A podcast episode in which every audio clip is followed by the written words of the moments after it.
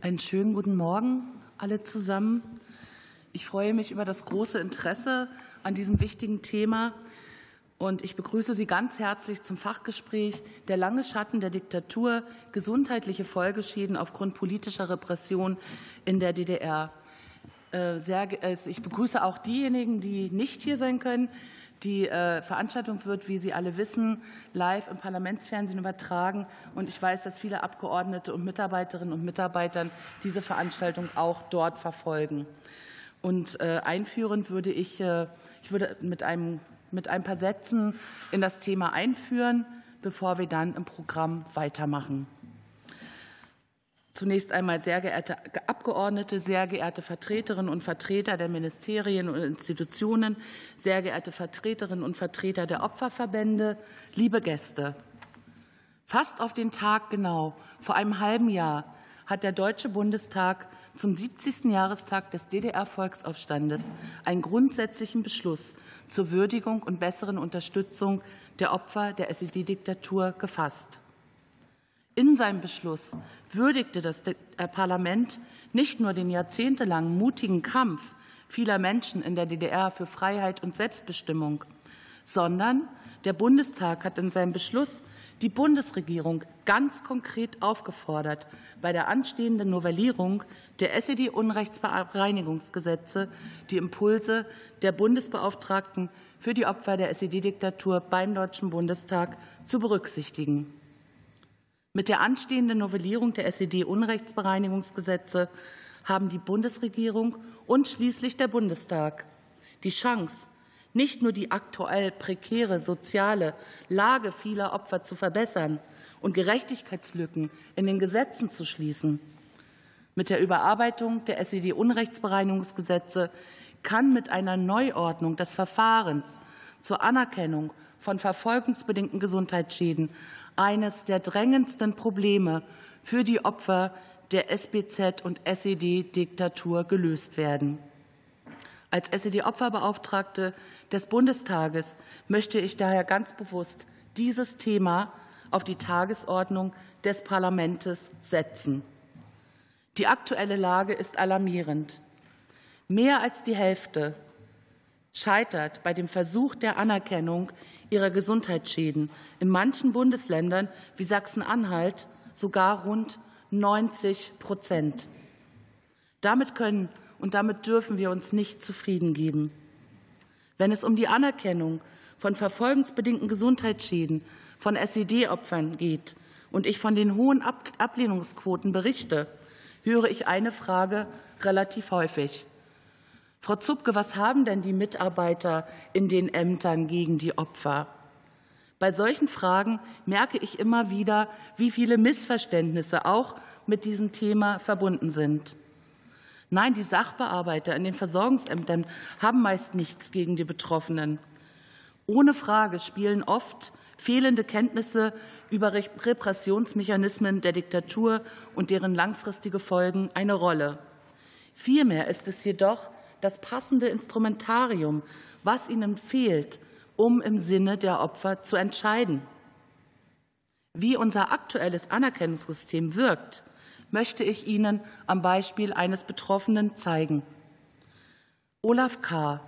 wollte als junger Mann nicht länger an den Zwängen der Diktatur leben und wagte die Flucht. Sein Weg führte jedoch nicht in die Freiheit, sondern in die Hände der Staatssicherheit. Vom Kreisgericht Leipzig-West wurde er 1988 wegen unerlaubten Grenzübertritts verurteilt und schließlich in der JVA Bautzen inhaftiert.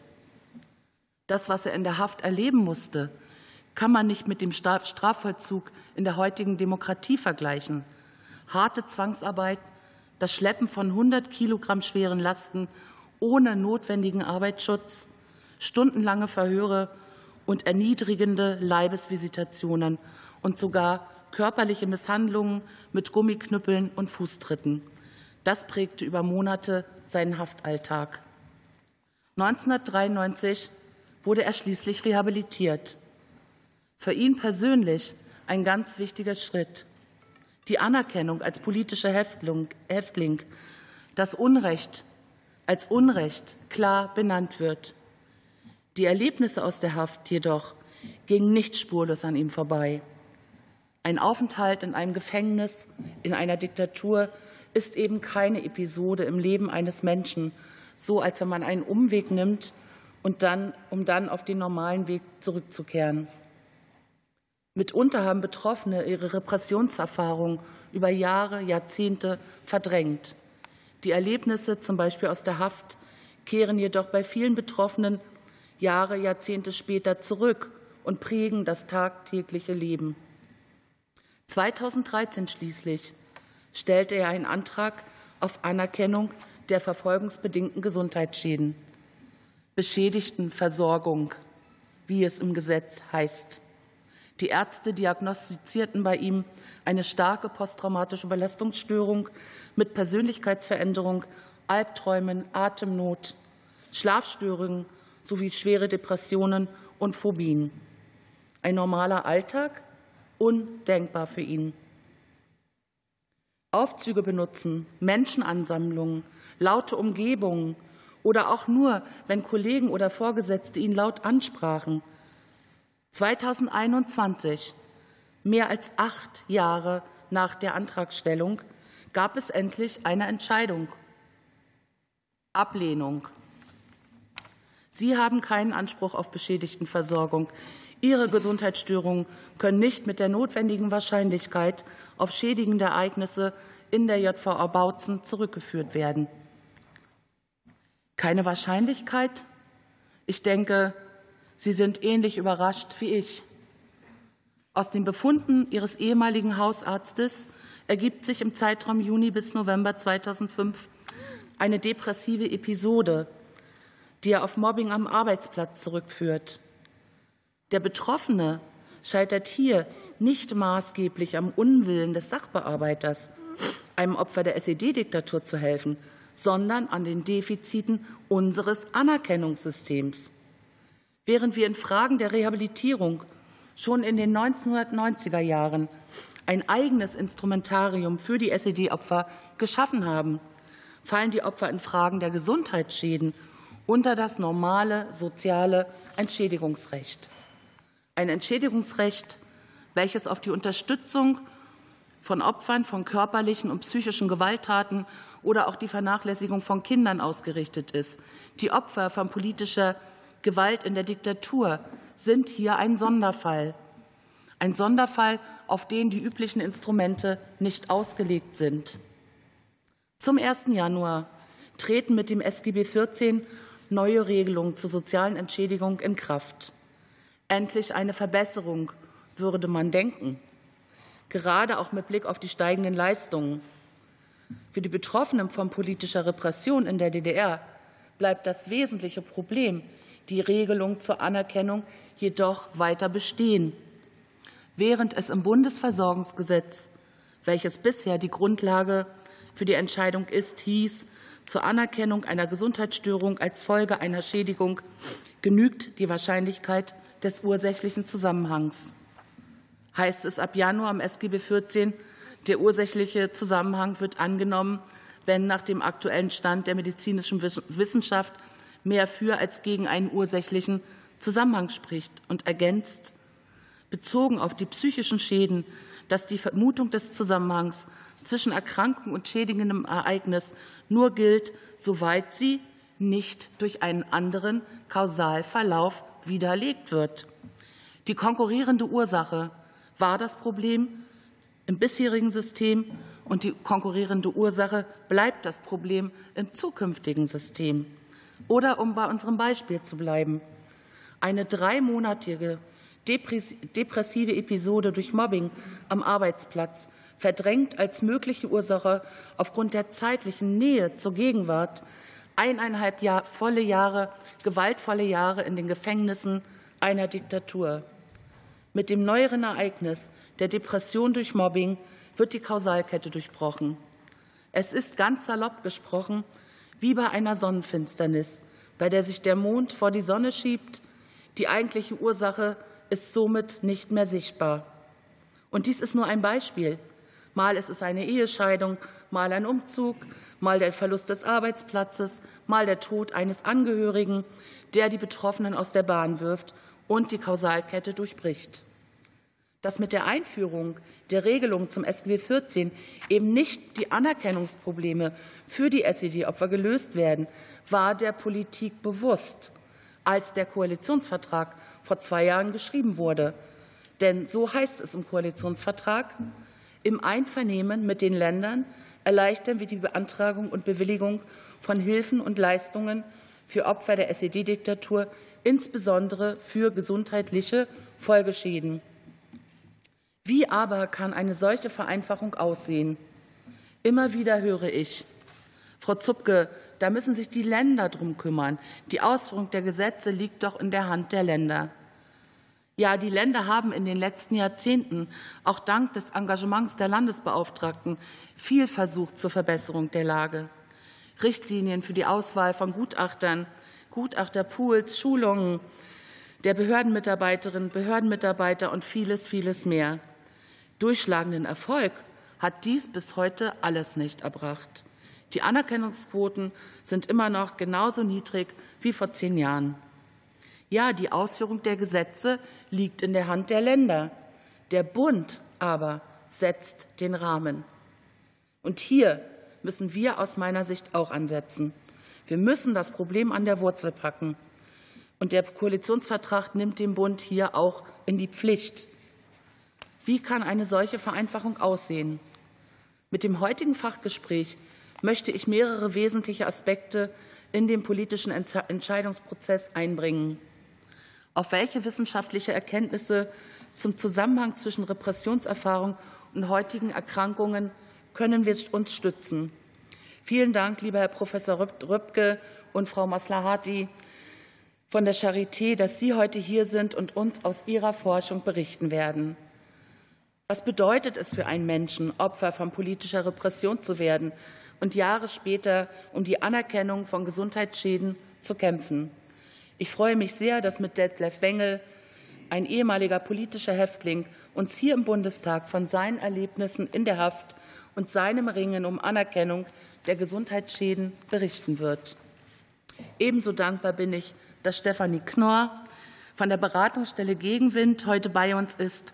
Als Diplompsychologin begleitet sie mit der Beratungsstelle seit Jahrzehnten politisch Traumatisierte der SED-Diktatur und kann uns Hinweise darüber geben, welche Auswirkungen die Verfahren und die ausbleibende Anerkennung auf die Betroffenen haben. Wie gehen wir in anderen Politikfeldern mit der Anerkennung von Gesundheitsschäden um? Manche werden überrascht sein, dass bei einer Veranstaltung der SED-Opferbeauftragten die Bundeswehr heute Thema ist. Ich gebe zu, das liegt nicht direkt auf der Hand. Aber der Hintergrund ist ein ganz einfacher. In 2012 hat der Bundestag für die durch Auslandseinsätze geschädigten Soldaten eine Regelung eingeführt, die sich vom üblichen sozialen Entschädigungsrecht unterscheidet. Die, Regel, die äh, Regelung enthält auch eine Vermutungsregelung. Diese ist jedoch um einen Katalog, so nenne ich es immer, an Erkrankungen einerseits und eine Übersicht an möglichen schädigenden Ereignissen andererseits ergänzt. Wenn das diagnostizierte Krankheitsbild den benannten Kriterien entspricht und der Betroffene ein in der Verordnung aufgeführtes schädigendes Ereignis nachweisen kann, sind keine weiteren Begutachtungen oder sonstigen Hürden zu überwinden. Natürlich sind einsatzgeschädigte Soldaten und SED-Opfer völlig unterschiedliche Gruppen. Der Mechanismus aber, der dem dortigen Anerkennungsverfahren zugrunde liegt, hat mich überzeugt. Ich bin Ihnen, Staatssekretär AD Bemelmanns, dankbar, dass Sie heute bei uns sind. Sie haben damals auch gegen Widerstände in 2012 diese Regelung im Verteidigungsministerium mit auf den Weg gebracht. Ebenso freue ich mich über den PTBS-Beauftragten des Bundesministeriums der Verteidigung, Generalarzt Dr. Ahrens. Seine Aufgabe ist es, konkreten Handlungsbedarf zur Entwicklung eines effizienten Vorsorge-, Betreuungs-, Behandlungs- und Versorgungsmanagements aufzuzeigen. Darüber, wie die Regelung für die einsatzgeschädigten Soldaten in der Praxis wirkt, kann er uns berichten. Wie schon angesprochen, betrifft das Thema den Bund und die Länder.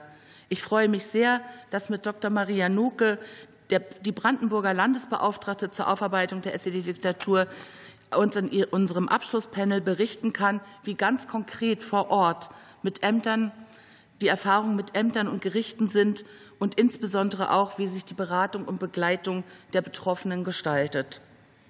Professor Jörg Frommer vom länderübergreifenden Forschungsverbund Gesundheitliche Langzeitfolgen von SED-Unrecht bewegt sich in diesem Thema seit 25 Jahren und ist fundierter Kenner des aktuellen Begutachtungswesens. Gleichzeitig engagiert er sich insbesondere auch in der psychotherapeutischen Ausbildung von Ärzten und Psychologen. Als Ombudsfrau für die SBZ-SED-Opfer ist es mir immer besonders wichtig, dass wir eben nicht nur über die Opfer sprechen, sondern auch die Perspektive der Opferverbände einbeziehen. Ich freue mich sehr, dass mit Carla Ottmann die stellvertretende Bundesvorsitzende der UKG, die UKG ist die Union der Opferverbände kommunistischer Gewaltherrschaft, heute hier ist und die Perspektive der Opferverbände in die Diskussion mit einbringen wird. Und neben Herrn Detlef Wengel als ehemalige Inhaftierte des Frauenzuchthauses Hoheneck auch die Perspektive als politische Gefangene uns nahebringen kann. Bevor wir tiefer in das Thema eintauchen, habe ich noch einige ähm, organisatorische Hinweise. Mit dem parlamentarischen Fachgespräch möchte ich insbesondere den Abgeordneten, ihren Referentinnen und Referenten die Möglichkeit geben, sich zu informieren, Fragen zu stellen, auch Hinweise zu geben. Und ich bitte Sie daher um Verständnis, dass ich bei den Fragerunden den Mitgliedern des Bundestages den Vorzug für ihre Beiträge geben werde. Wir haben eine längere Pause im Programm, die wir alle auch sehr gerne für den direkten Austausch untereinander nutzen können, auch im Anschluss an die äh, ja, an den offiziellen Teil der Veranstaltung ist noch Zeit, äh, miteinander ins Gespräch zu kommen. Und die Abgeordneten haben gerade auch in den Sitzungswochen viele parallel laufende Sitzungen. Und von daher wundern Sie, nicht, wundern Sie sich nicht, dass im Laufe der Veranstaltung es den einen oder anderen Wechsel hier im Saal geben wird. Ich bedanke mich erstmal für Ihre Aufmerksamkeit. Seien Sie nochmals willkommen. Und ich übergebe das Wort an Frau Maslahati und Herrn Dr. Röpke. Sehr geehrte Frau Zupke, sehr geehrte Abgeordnete, sehr geehrte Zuhörer, vielen Dank äh, für die Einladung, ähm, dass wir heute unsere Ergebnisse, ich muss dazu sagen, vorläufigen Ergebnisse unserer Untersuchung vorstellen können. Wir haben aktuell noch die letzten Betroffenen, äh, die an der Studie teilnehmen, und erwarten dann zu Ende Januar ähm, sozusagen einen Abschluss und im Frühjahr nächsten Jahres die vollständigen Ergebnisse der, der Studie. Warum sind wir ähm, gefragt worden, an diesem Projekt teilzunehmen. Wir bieten an der Charité schon seit vielen Jahren Behandlung für Menschen mit psychischen Folgen nach Traumatisierung an, haben da über die Jahre auch immer wieder ähm, betroffene ehemalige Häftlinge der DDR in Behandlung gehabt und dann seit ja, guten vier Jahren ähm, das Projekt, ähm, wo wir die Folgen körperlicher und psychischer Gesundheit äh, untersuchen. So, eine weiter. Ähm, vielleicht eine kurze Einführung und Frau Maslahati wird dann die Daten vorstellen. Wie definieren wir ein Trauma? Hier geht es um eine psychiatrisch-psychologische Definition. Und dann sagen äh, die Diagnosehandbücher, das ist, wenn eine Person einer extrem bedrohlichen oder entsetzlichen ähm, Situation, einem Ereignis ausgesetzt war oder einer ganzen Reihe von Ereignissen. Und was hat man da vor Augen? Das sind natürlich Naturkatastrophen, aber auch Unfälle, gewalttätige Angriffe, Vergewaltigung, Folter, Haft, ähm, Kriegseinsatz. Und wir Menschen haben über die Evolution im Grunde gelernt, gut mit solchen Ereignissen umzugehen. Also ein einfaches Trauma im Erwachsenenalter, ein kleinerer Autounfall führt in der Regel nicht zu irgendeiner Krankheitsfolge für uns. Aber es gibt Faktoren, die diese traumatischen Ereignisse krankmachender machen. Und dann gibt es eine Einteilung, wo man die Trauma unterteilen kann. Das eine sind die sogenannten Typ-1-Trauma, und das zweite sind die sogenannten Typ-2-Trauma. Typ-1-Trauma ist ein einfaches, wir sagen Monotrauma, vorrangig im Erwachsenenalter. Das wäre der Autounfall. Und ein Typ-2-Trauma ist ein Trauma, wo es wiederholte traumatische Ereignisse gibt. Zum Beispiel körperliche Gewalt in der Kindheit über viele Jahre oder auch in der Partnerschaft oder auch Haft- oder Folterbedingungen. Und dann wissen wir, dass es eine Unterscheidung gibt, ähm, ob ein Trauma durch die Natur, also durch äußere, wenig von uns beeinflussbare Umstände gemacht wird, wie zum Beispiel ein Erdbeben, oder ob ein Trauma durch andere Menschen verursacht wurde. Und wir wissen heute, dass die Traumata, die durch andere Menschen verursacht wurden und die repetitiv, also wiederholt durchgeführt wurden, zu der höchsten Krankheitslast, also zu der höchsten Folgeerkrankungsrate führen kann. Und dazu gehört auch die politische Haft. Ähm, was sind jetzt die, die, die, die, Krankheitsfolgen? Und ich möchte mit den psychischen Traumafolgen beginnen. Das ist eine ganze Reihe von Erkrankungen, vorangestellt die posttraumatische Belastungsstörung, auf die ich gleich noch kurz weiter eingehe. Aber es ist halt nicht die einzige Erkrankung. Wir wissen heute auch, dass Depressionen deutlich häufiger auftreten, wenn traumatische Erfahrungen in der Vorgeschichte stattgehabt haben. Wir wissen, dass Abhängigkeitserkrankungen, Alkohol, andere Substanzen, Drogen häufiger auftreten, wenn solche traumatischen Ereignisse waren. Angststörungen, Schlafstörungen, Essstörungen und auch sowas wie Suizidversuche sind deutlich häufiger. Also wir haben eine, Häufung von einer ganzen Reihe von psychischen Erkrankungen, die können alleine auftreten, aber viel häufiger treten sie auch in Kombination, also zusammen auf. Und ein, herausgehoben die posttraumatische Belastungsstörung. Hier ist die einzige Diagnose, wo wir als Voraussetzung das Trauma mit in den Kriterien haben. Also es muss ein Trauma vorgelegen haben. Wir wissen, dass Traumata selbst eher häufige Ereignisse sind. Das sind Zahlen aus Deutschland, wo wir sagen, ungefähr ein Viertel der Menschen in Deutschland hat über das Leben irgendwann mal ein Trauma erlebt. Da gehört alles mit dazu, also auch Zeuge eines Autounfalls zu sein. Also es sind häufige Ereignisse. Und wir sehen dann die posttraumatische Belastungsstörung als eine Krankheit, wo wir ungewollt immer wieder dran denken müssen, entweder tagsüber, sogenannte Flashbacks, also wir fühlen uns zurückversetzt, oder nachts in Form von Albträumen. Wir fangen an, Dinge zu vermeiden. Wir suchen Orte nicht mehr auf. Wir treffen Freunde nicht mehr. Beim Autounfall steigen wir nicht mehr ins Auto. Und wir werden sehr in unserem Verhalten verändert, also sind sehr schreckhaft, ähm, meiden sehr viele Situationen. Und dann sehen wir, dass das aber eher ein seltenes Ereignis in der Allgemeinbevölkerung ist. Das sind die letzten Daten in Deutschland, wo wir eine Einmonatsprävalenz, also wenn man fragt, im letzten Monat hat das vorgelegen, von 1,5 Prozent kommt, also doch eine sehr geringe Rate insgesamt in der allgemeinen Bevölkerung. Und die zweite Sache, die oft vergessen wird, sind die körperlichen Folgen. Das sind nicht nur die unmittelbaren Folgen der Ereignisse, also sprich die Folgen von einem gebrochenen Bein oder gebrochenen Arm, sondern wir wissen heute, dass traumatische, stresshafte Ereignisse schon sehr früh im Körper Veränderungen anregen, die dann über die Zeit sich auch manifestieren und in ganz klaren Erkrankungen zeigen. Wir wissen, dass es einen deutlichen Zusammenhang gibt mit kardiovaskulären Erkrankungen, also Herzinfarkte, Schlaganfälle, aber auch Bluthochdruck sind deutlich häufiger bei Menschen nach Traumatisierung als ohne. Auch so inflammatorische Erkrankungen, dazu gehören Gelenkbeschwerden, Arthritiden, also Entzündungen der Gelenke, ähm, aber auch Stoffwechselerkrankungen wie zum Beispiel Diabetes mellitus oder auch Autoimmunerkrankungen wie zum Beispiel eine Schilddrüsenfehlfunktion. Also eine ganze Reihe von Erkrankungen, die wieder deutlich häufiger auftritt nach Traumatisierung.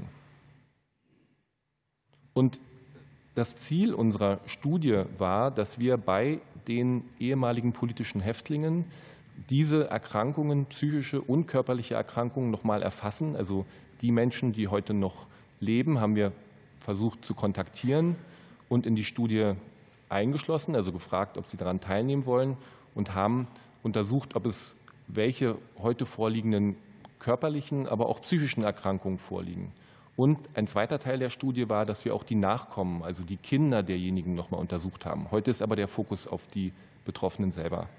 Und jetzt wird Frau Maslahati die Studie vorstellen. Vielleicht noch die Einschränkung ist, ähm, dass wir heute die Daten mit Bevölkerungsdaten vergleichen. Also was wissen wir, wie die Häufigkeit von Erkrankungen in der deutschen Allgemeinbevölkerung ist.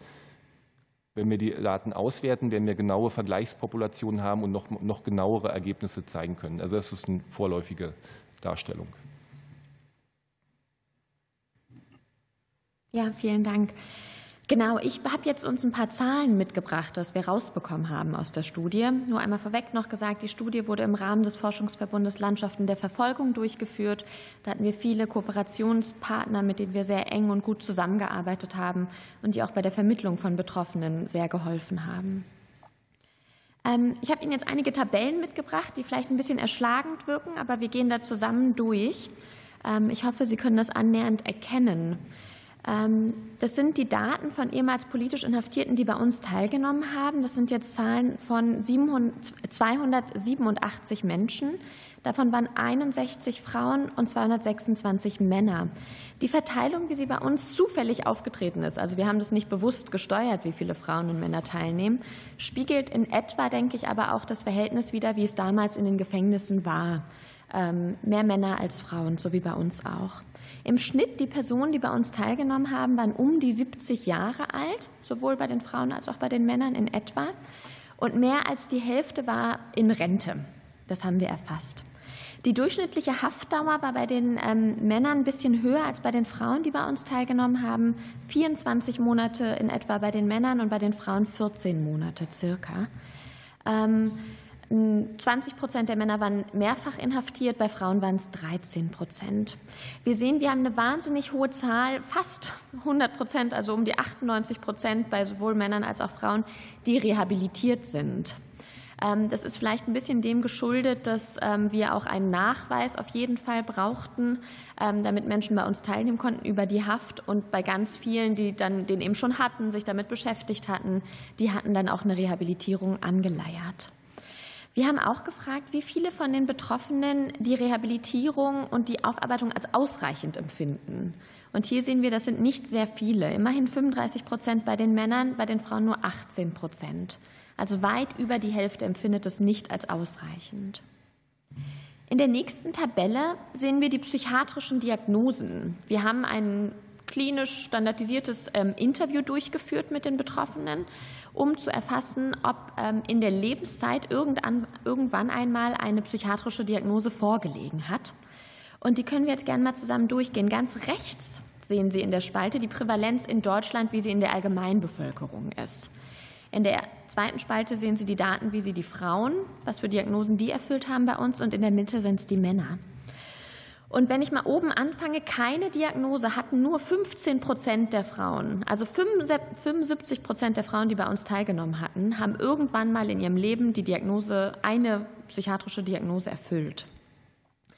Und die Angststörungen zum Beispiel, dazu gehören soziale Phobien, aber auch Panikstörungen und Agoraphobien, war deutlich erhöht bei den Frauen bei mit 61 Prozent, aber auch die Männer haben mit 33 Prozent im Vergleich zu 15 Prozent in der Allgemeinbevölkerung deutlich erhöhte Prävalenzen aufgewiesen. Affektive Störungen, dazu gehören ähm, Depressionen. Auch hier sehen wir deutlich höhere Zahlen in, unseren, in unserer ähm, Stichprobe, die wir untersucht haben, als in der Allgemeinbevölkerung. Und nochmal höhere Zahlen bei den Frauen als bei den Männern. Das ist aber auch in der Allgemeinbevölkerung typisch. Also auch da haben Frauen höhere Häufigkeiten für Depressionen als Männer. Ähm, wir können es mal so ein bisschen durchgehen. Die PTBS greife ich mal als nächste Diagnose heraus, deutlich erhöht. Ähm, Herr Röpke hat es eben gesagt, 1,5 Prozent circa in der Allgemeinbevölkerung. In unserer Stichprobe waren es 42 Prozent bei den Frauen. 23 ähm, Prozent der Männer haben die Diagnose irgendwann in ihrem Leben mal erfüllt. Auch Alkoholmissbrauch, wir haben schon angesprochen, Abhängigkeitserkrankungen, deutlich erhöht bei Menschen, die inhaftiert waren, als in der allgemeinen Bevölkerung. In der nächsten Tabelle sehen wir körperliche Erkrankungen, wobei ich auf die kardiovaskulären in einer Extratabelle nochmal eingehen werde. Ähm, hier, auch hier sehen wir erhöhte Prävalenzen, zum Beispiel die Muskel-Skeletterkrankungen, die haben wir eben angesprochen, das sind zum Beispiel Gelenkbeschwerden. Ähm, haben wir in der Allgemeinbevölkerung, die, da liegt die Zahl bei ca. 40 Prozent. Bei den Männern, die bei uns teilgenommen haben, bei 53 und bei Frauen bei 80 Prozent. 80 Prozent der Frauen, die bei uns teilgenommen haben, haben eine Muskel-Skeletterkrankung gehabt. Auch Krebserkrankungen sind bei uns erhöht. Ähm, Diabetes mellitus sehen wir vor allem bei den Männern erhöht. Ähm, Nierenerkrankungen sind auch deutlich erhöht. Ähm, und auch die COPD, die chronisch obstruktive Lungenerkrankung, war in unserer Stichprobe erhöht.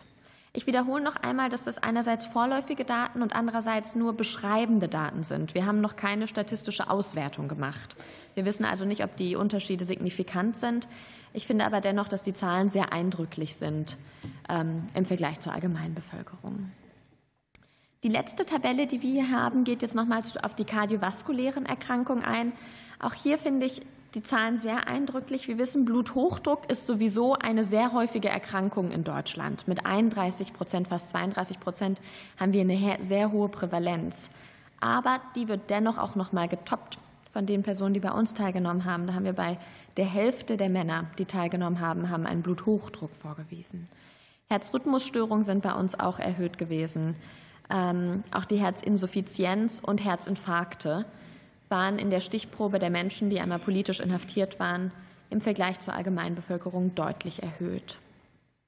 Ähm, so viel zu den Zahlen erstmal.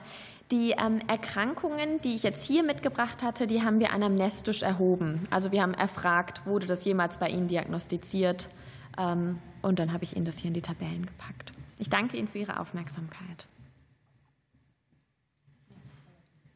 Vielen Dank, Frau Maslahati. Ich äh, würde jetzt Herrn Wengel und Frau Knorr hier befragen und danach gibt es dann äh, für das bisher Gesagte auch zu dem Vortrag gibt es dann Raum für Nachfragen. Ich beginne mit Herrn Wengel. Ähm, ich stelle Herrn Wengel kurz vor, bevor ich ihm dann äh, eine Frage stelle.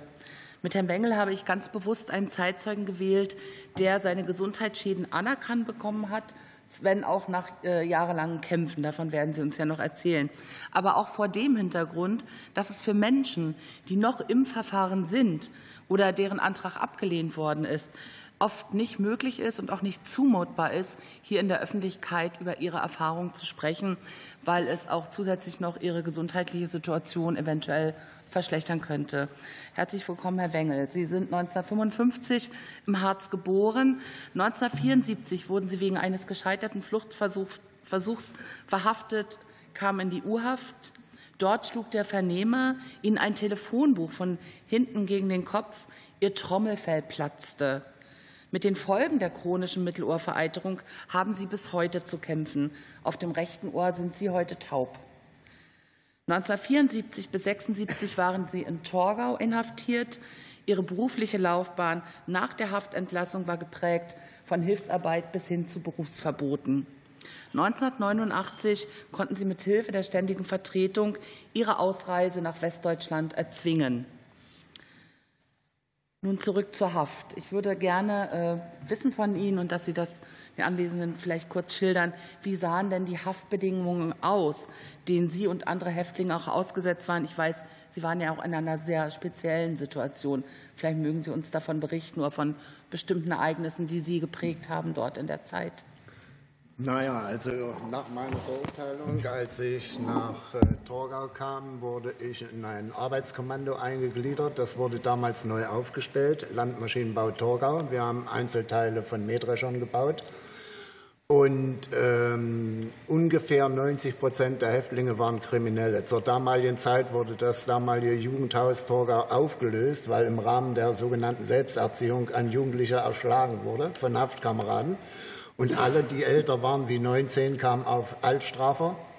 Und die Jüngeren wurden in andere Jugendhäuser verlegt. Und das war die Stammbesatzung dieses Kommandos. Ich war damals auch erst 19. Und wie gesagt, also 90 Prozent Kriminelle, 10 Prozent politische. Und wir standen ganz unten auf der Leiter. Es wurde von den Vollzugsbeamten nicht nur geduldet, sondern sogar unterstützt, dass wir als politische nach Möglichkeit die Drecksarbeiten machen mussten für die äh, Kriminellen und so weiter. Ich bin dann nach anderthalb Jahren in ein anderes Kommando versetzt worden, also in der Verwaltung. Ich hatte das Glück, als einziger eine Buchungsmaschine äh, also betätigen zu können und kam deshalb in die Verwaltung. Meine gesamte Haft auf dem Kommando hätte ich nicht überlebt. Es war unmöglich. Wir haben angefangen mit kleineren Zellen, die mit vier Leuten belegt waren. Ich muss dazu sagen, Torgau ist eine ehemalige Festung, war auch mal ein Wehrmachtsgefängnis. Da war die Belegung pro Zelle ein, maximal zwei Leute. Wir waren zu vier drin. Die Toilette stand offen im Raum. Man wurde zum Tier. Man ist abgestumpft. Dann wurden wir verlegt auf größere Zellen, 30-Mann-Zellen. Da waren dann aber von drei verschiedenen Schichten, früh, spät, Nacht, jeweils zehn Leute. Es kehrte nie Ruhe ein. Man konnte nie länger wie eine Stunde schlafen, weil äh, die Leute rückten zur Arbeit aus, andere kamen rein, die Nachtschichtler konnten nicht schlafen. Also es war, war grauenhaft. Wie gesagt, also wenn ich meine gesamte Haft auf dem Kommando hätte sein müssen, ich glaube nicht, dass ich es überlebt habe. Ich habe eben das Glück gehabt, dass ich in die Verwaltung kam. Und da waren wir bloß fünf Leute und äh, vier davon waren politisch und da sah das natürlich schon wieder ganz anders aus. Ja, vielen Dank.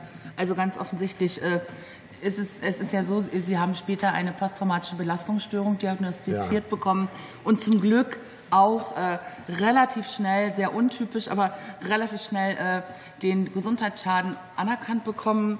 Ähm, aber Sie haben, äh, Sie haben ist an, ja. Sie haben dann für, für den körperlichen Schaden, also das Mittelohr, wo Sie heute noch äh, taub sind, dafür haben Sie sehr viel länger kämpfen ja. müssen und mit sehr viel mehr Widrigkeiten sich auseinandersetzen äh, müssen. Mögen Sie uns davon vielleicht, äh, dazu vielleicht ja, noch ein paar also, Stichworte geben?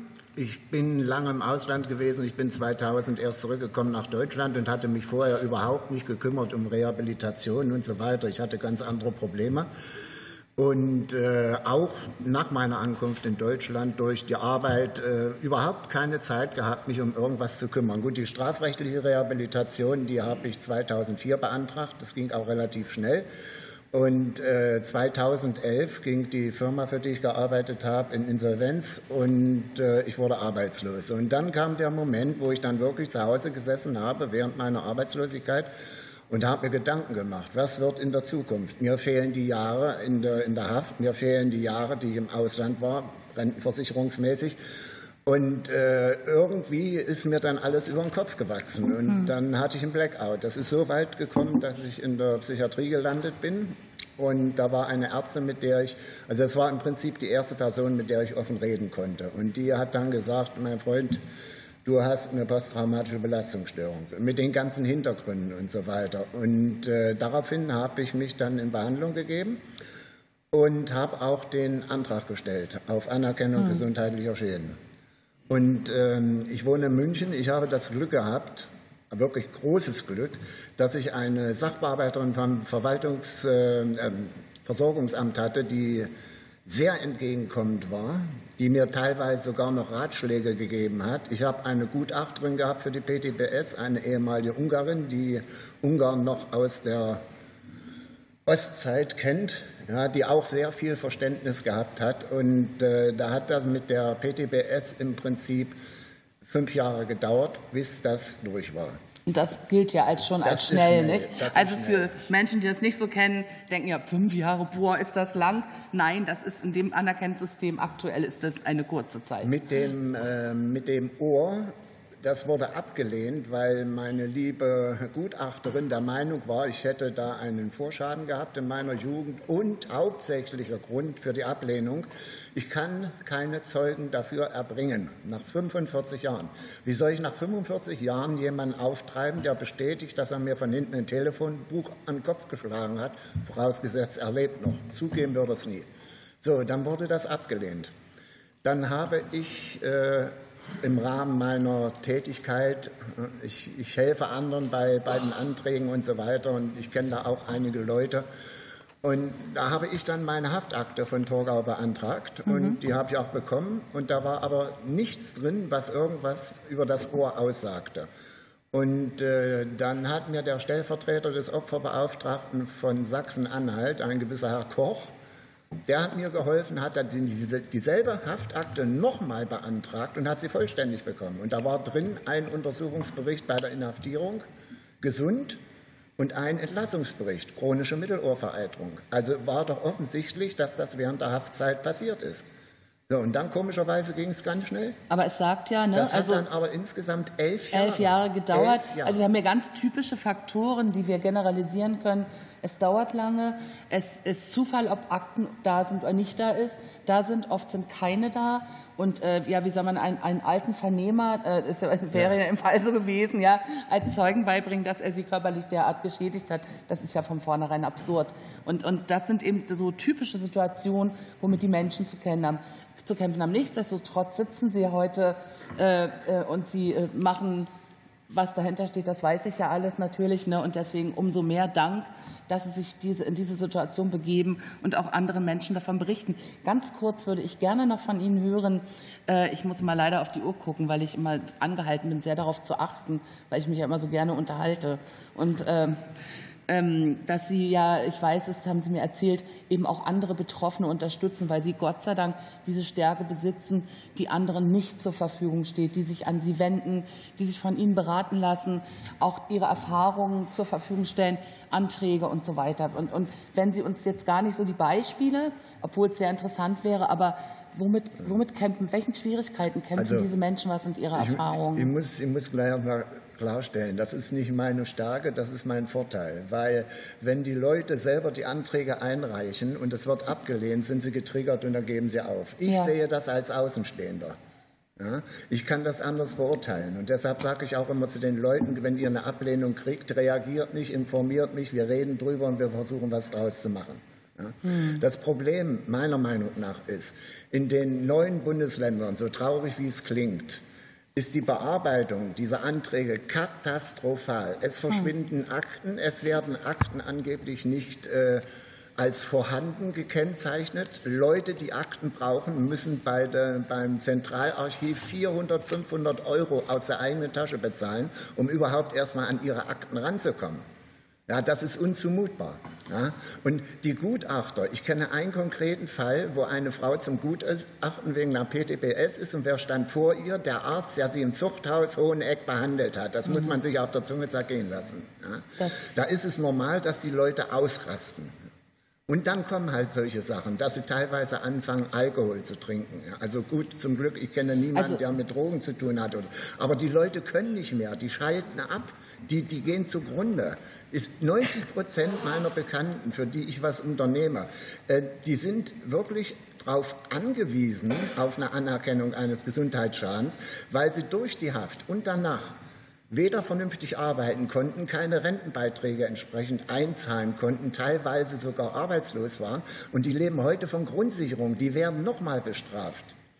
Oh Mensch, Herr Wengel, vielen Dank. Und gerade die letzten Beispiele, die Sie auch noch mal gesagt haben, äh, belegt auch nochmal die Vielschichtigkeit der Problematik. Also, und es spricht ja aus meinem, äh, wir sind ja noch nicht fertig, ich weiß, aber ähm, spricht ja immer mehr dafür, auch von den Erzählungen, auch die Studien, dass wir etwas anderes brauchen. Also, dass wir etwas ja, anderes brauchen äh, und, und dass die Menschen werden älter, die Menschen sterben, manche geben auf und es ist insgesamt einfach schlimm und es retraumatisiert die Menschen. Und damit komme ich jetzt auch gleich zu Stefanie Knorr. Sie sind Diplompsychologin, systemische Therapeutin und mit einer Zusatzqualifikation in Psychotraumatologie. Seit 2004 arbeiten Sie als Psychologin in der Berliner Beratungsstelle Gegenwind. Sie beraten dort bundesweit politisch Traumatisierte der SBZ und DDR-Diktatur. Ihr Beratungsangebot beinhaltet die psychosoziale Begleitung und psychotherapeutische Hilfen im Umgang mit den anhaltenden Folgen der Traumatisierung. Und im Rahmen ihrer Tätigkeit begleiten sie auch viele Ratsuchende bei ihren Anträgen auf Beschädigtenversorgung aufgrund gesundheitlicher Folgeschäden nach politischer Verfolgung und Haft in der DDR und während des oft jahrelangen Widerspruchsverfahrens und Verfahren vor den Sozialgerichten. Und meine Frage an Sie, und da können Sie alles reinpacken aus Ihrer Erfahrung, da wäre ich Ihnen sehr dankbar. Welche Auswirkungen haben die oftmals jahrelang andauernden Verfahren, das Anzweifeln der Glaubwürdigkeit und die ausbleibende Anerkennung auf die Betroffenen? Ja, ist an. Ähm, ja, komplexe Frage. Ähm, ich hab, wir haben ja jetzt viel gehört schon über die äh, entsprechenden Folgeschäden, die auftreten können. Und das ist natürlich auch etwas, was uns in der Beratungsarbeit begegnet, also diese Multimorbidität. also von körperlichen und psychischen Erkrankungen. Und da fängt eigentlich auch schon das erste Problem an. Wir haben natürlich äh, genau bei der Begründung der äh, gesundheitlichen Folgeschäden das Problem, das, ist es zu hören? Ähm, ich, nee, von, nee, man hört hinten nichts. Vielleicht tauschen wir einfach. Äh, oder versuchen Sie oder das. Jetzt? Genau, jetzt also, mhm. Machen Sie mal Zwei. Äh, bin ich jetzt zu hören? Ja, jetzt, genau. Okay. Und wir haben da das Problem eben dieser kausalen Zusammenhänge. Und wir haben hier vorhin im Vortrag von Professor Röpke auch gehört, dass gerade bei der PTBS-Diagnose natürlich dieser Kausalzusammenhang in der Diagnose auch mit integriert ist. Das haben wir aber bei vielen anderen körperlichen Folgen und äh, psychischen Folgen eben nicht mit integriert. Und das ist genau das Problem. Wir haben im Langzeitverlauf bei mehr als 30 Jahren, die die Haft zurückliegt, natürlich vielfältige andere Erkrankungen auch. Und hier die Zusammenhänge zu stiften, da scheitern die Betroffenen häufig vor den Versorgungsämtern. Nebst den Problemen natürlich, dass auch äh, dann solche äh, Dinge entstehen, dass die Haft eben nicht als extrem belastendes Ereignis anerkannt wird. Ich habe gerade jetzt ein Urteil von jemandem zugesandt bekommen, der nach acht Jahren jetzt tatsächlich nach drei Begutachtungen äh, vom Sozialgericht dann letztendlich eine positive Entscheidung bekommen hat. Und einer der Gutachter hat äh, in einer Stellungnahme dann im weiteren Verlauf äh, sein Urteil revidiert und hat gesagt, die Haft war doch kein extrem belastendes Ereignis, nachdem er es zuvor eigentlich schon festgestellt hatte. Und äh, mit solchen Problematiken haben wir es immer wieder zu tun wobei ja eben gerade die Anhaltspunkte für die ärztliche Gutachtertätigkeit und auch die Versorgungsmedizinverordnung im ursächlichen Zusammenhang ja gerade die rechtsstaatswidrige Haft in der DDR als ursächliches Ereignis mit benennt. Das ist so der eine Punkt. Ähm, dann haben wir es natürlich, wenn die Verfahren so lange dauern, mit einer erheblichen Paradoxie zu tun. Das heißt, die Betroffenen können und dürfen gar nicht gesund werden. Wenn Sie zehn Jahre in einem Verfahren sind, äh, müssen Sie ja permanent nachweisen, dass Sie immer noch krank sind. Gleichzeitig sollen Sie sich aber behandeln lassen. Ein Psychotherapeut wird sagen, wenn Sie einer solchen Belastungssituation dauerhaft ausgesetzt sind, nämlich einem juristischen Verfahren, werde ich Sie nicht behandeln, weil meine Behandlungsaussichten sehr gering sind. Gleichzeitig sollen aber diese Behandlungsnachweise erbracht werden. Also wir haben es mit so vielen Paradoxien eigentlich in dieser Praxis zu tun. Äh, also dass die Betroffenen eben nicht gesund werden dürfen und auch nicht gesund werden können, eben aufgrund dieser zusätzlichen Belastung, die also permanent diese alte Belastung, die aus der Haft herrührt, im Prinzip aufrecht erhält durch diese Verfahren. Ja. ja. Vielen so. Dank. Also das waren, glaube ich, auch nochmal ganz, ganz wertvolle äh, Schilderungen und auch vor allem Ergänzungen. Ja? Also was da alles mit dranhängt. Und wie Sie schon sagen, eigentlich hört sich das doch das ganz gut an, die Grundlage, auf der jetzt entschieden werden kann. Nur wir müssen ja zur Kenntnis nehmen, dass es nicht passiert. Also wenn dieser Spielraum, der vorhanden ist, zum Guten ausgenutzt würde, dann hätten wir ja gar kein Problem. Aber das Problem haben wir ja nun. Das kann man nun. Äh, äh das, dafür sprechen die Zahlen, dafür sprechen Erfahrungen, von denen wir gerade ganz deutlich gehört haben. Und, äh, und, und deswegen denke ich, spricht auch alles, ohne dass ich Sie danach genau befragen muss, dafür, es muss sich etwas ändern.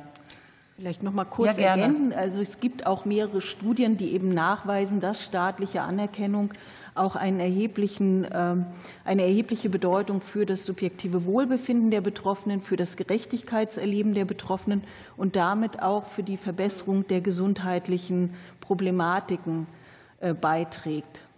Genau, das ist auch nochmal also ein ganz wichtiger Hinweis.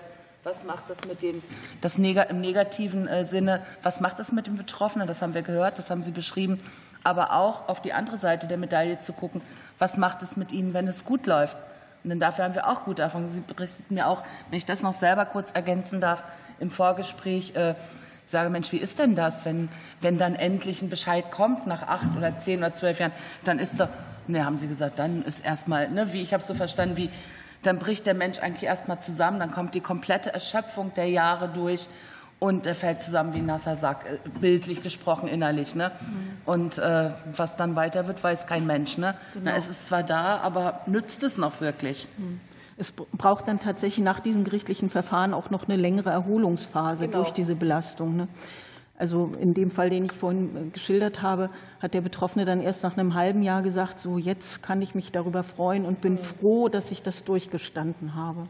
Ja, okay. Dann würde ich das erste Panel, wie wir heute sagen, beenden und jetzt Raum für Nachfragen geben. Vielleicht zehn Minuten oder wie es läuft, ne? Aber ich denke mal, wir begrenzen uns da ein bisschen, weil dann haben wir auch noch entsprechend von der Pause etwas, wo wir uns auch austauschen können. Oh Gott. Ähm, ja, bitte, ich bitte um Wortmeldungen. Bitte schön.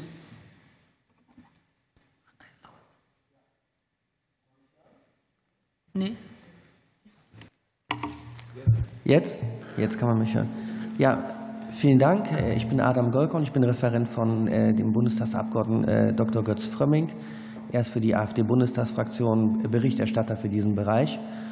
Ähm, was mich interessiert, ist ähm, jetzt, ich habe jetzt auch in diesem Fall gehört, ähm, dass es anscheinend personelle Kontinuitäten gibt aus der DDR-Zeit und dass die Betroffenen, dass die Opfer oftmals wieder in, der, in den Anerkennungsverfahren oftmals dann wieder mit ihren ja, mit den Tätern konfrontiert werden, die dann über ihre Verfahren entscheiden. Und das habe ich jetzt hier gehört, das habe ich auch in, in anderen Kontexten gehört, äh, zum Beispiel äh, bei der Wegnahme äh, der Kinder. Da, da erzählen Opfer, Betroffene genau die gleichen, bloß halt in einem anderen Kontext, genau die gleichen Erfahrungen. Die eine Sache ist natürlich die Rechtslage, die man als Gesetzgeber verbessern kann. Aber würden Sie sagen, dass es eigentlich so etwas wie eine Untersuchung braucht in Bezug auf die personellen Kontinuitäten? In den Versorgungsämtern, in den, äh, ja, ich sag mal, vor allem in den Behörden, wo die Opfer ja sich eigentlich an die wenden müssen, wo sie eigentlich die Anerkennung äh, bekommen, dass das eine Verbesserung vielleicht äh, führen wird, dass es eine personelle Erneuerung innerhalb dieser Strukturen braucht. Wie stehen Sie dazu? Okay, ich öffne für Experten für die Antwort. Bitte, Herr Professor Frommer, gerne. So, jetzt ich muss man mich verstehen.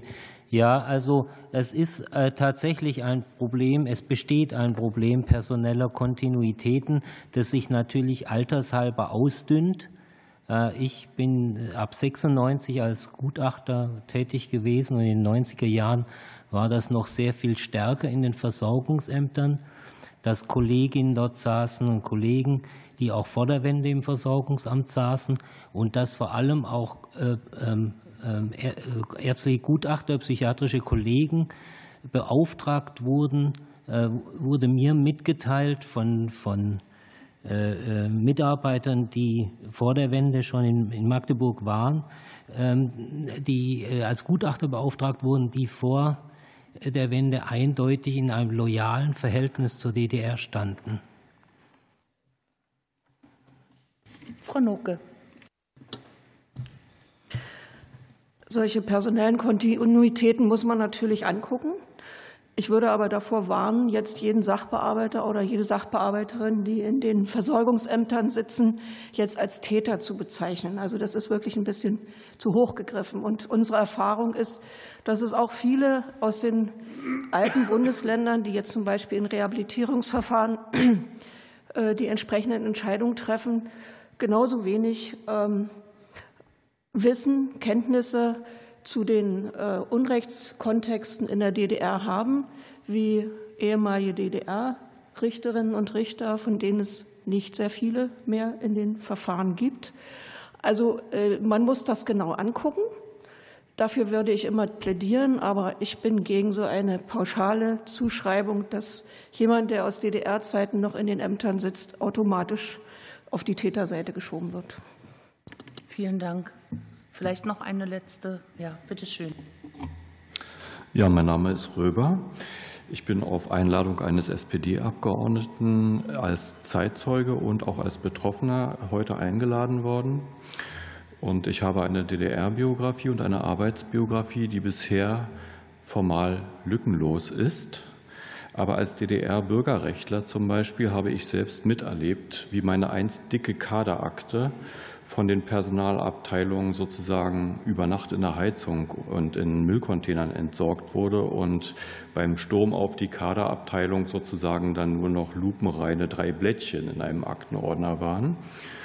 Und äh, die Leute, die in den Personalverwaltungen und generell in den Verwaltungen, die ja transformiert werden sollten, ihre Jobs behalten haben, das waren sozusagen die einstigen Helfer auch, die teilweise bis heute ihre Jobs haben oder zumindest vor kurzem in Rente gegangen sind. Ich war damals ein junger Mann und gehörte auch zu den Leuten, äh, die den Wahlbetrug aufgedeckt haben, die Wahlen vorbereitet haben und erkämpft haben auf dem damaligen Gebiet der DDR, was zu großen innerbetrieblichen Repressalien, Karriereverhinderungen und auch Qualifikationsverhinderungen geführt hat, die bis heute die Folge meines Berufslebens sind. Und wenn ich Ihnen jetzt sage, dass zum Beispiel äh, heute noch ähm, Personaldokumentationslücken in dieser Karriere da sind, die in der Transformation dann dazu führen, na, was haben Sie denn? Sie sind hier versichert gewesen, Sie haben da gearbeitet, okay, Sie haben keine Karriere gemacht, aber wahrscheinlich fehlt Ihnen da auch ein bisschen was. Und es hat ja in der Zwischenzeit auch eine Transformation und eine, eine Rechtsveränderung bestimmter Institute gegeben, also GGMBH oder eine Stiftungsgründung.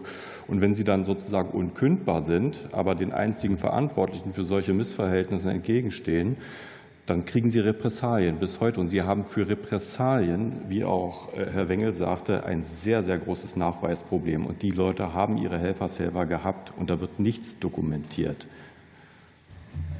Ja, Herr Röbel, dann vielen Dank auch für Ihren Beitrag. Führt jetzt ein bisschen weg von unserem Thema, hat einfach die Gemeinsamkeit mit dem, äh, mit dem vorhandenen Personal. Und da würde ich Frau Noke zustimmen. Äh, sicher, diese Einzelfälle finde ich jedes Mal erschreckend. Also äh, das, da falle ich vom Glauben ab, wenn ich das höre, dass ein, ein einstmaliger Vernehmer plötzlich einem einstmaligen Häftling gegenüber sitzt beispielsweise oder auch solche Sachen. Aber ich glaube, die, die Antwort, warum die Ablehnungsquote so hoch ist, die ist eben sehr komplex. Und das ist ein Teil davon, der aber biologisch auswächst. So würde ich es jetzt mal äh, zusammenfassen. Frau Schöneberger, Sie haben sich gemeldet. Ja, vielen Dank. Ähm, Frau Zucke, ich hätte auch zwei Fragen. Erstmal an Herrn Professor Röpke und Frau Maslahati. Ähm, vielen Dank für die Einblicke in Ihre ähm, Ergebnisse, die Sie uns gegeben haben. Das ist wirklich sehr eindrücklich, genauso wie Sie auch gesagt haben. Das sind erschreckende Zahlen.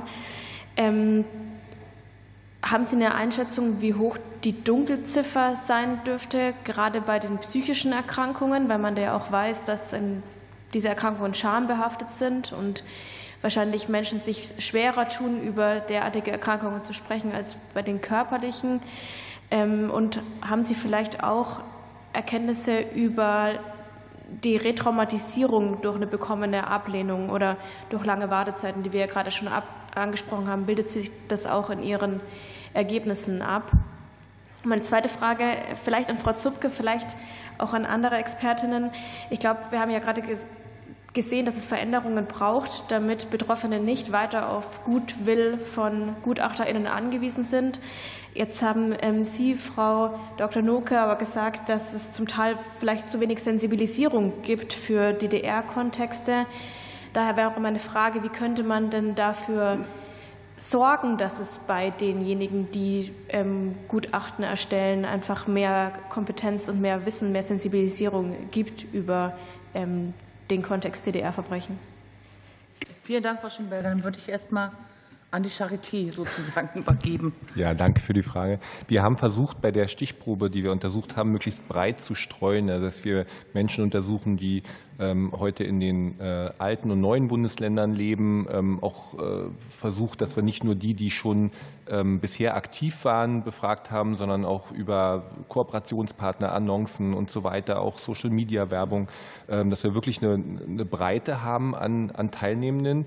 Wir können natürlich nicht die zu denen Aussagen treffen, die nicht teilgenommen haben. Ne? Das, das, das weiß ich nicht. Ähm, der, der Prozess der Erhebung war ein sehr langer. Ne? Es ist ein viel langstündiges Interview, also viele Stunden, ähm, wo auch ein ja, gewisses Vertrauensverhältnis dann entstanden ist. Also da hätte ich jetzt die persönliche Einschätzung, ist natürlich auch, dass wir die Daten, die wir dann erhoben haben, das sind auch sozusagen strukturierte Interviews, ähm, Leitfäden, wie man da vorgeht, dass, dass die aus meiner Sicht sehr valide sind.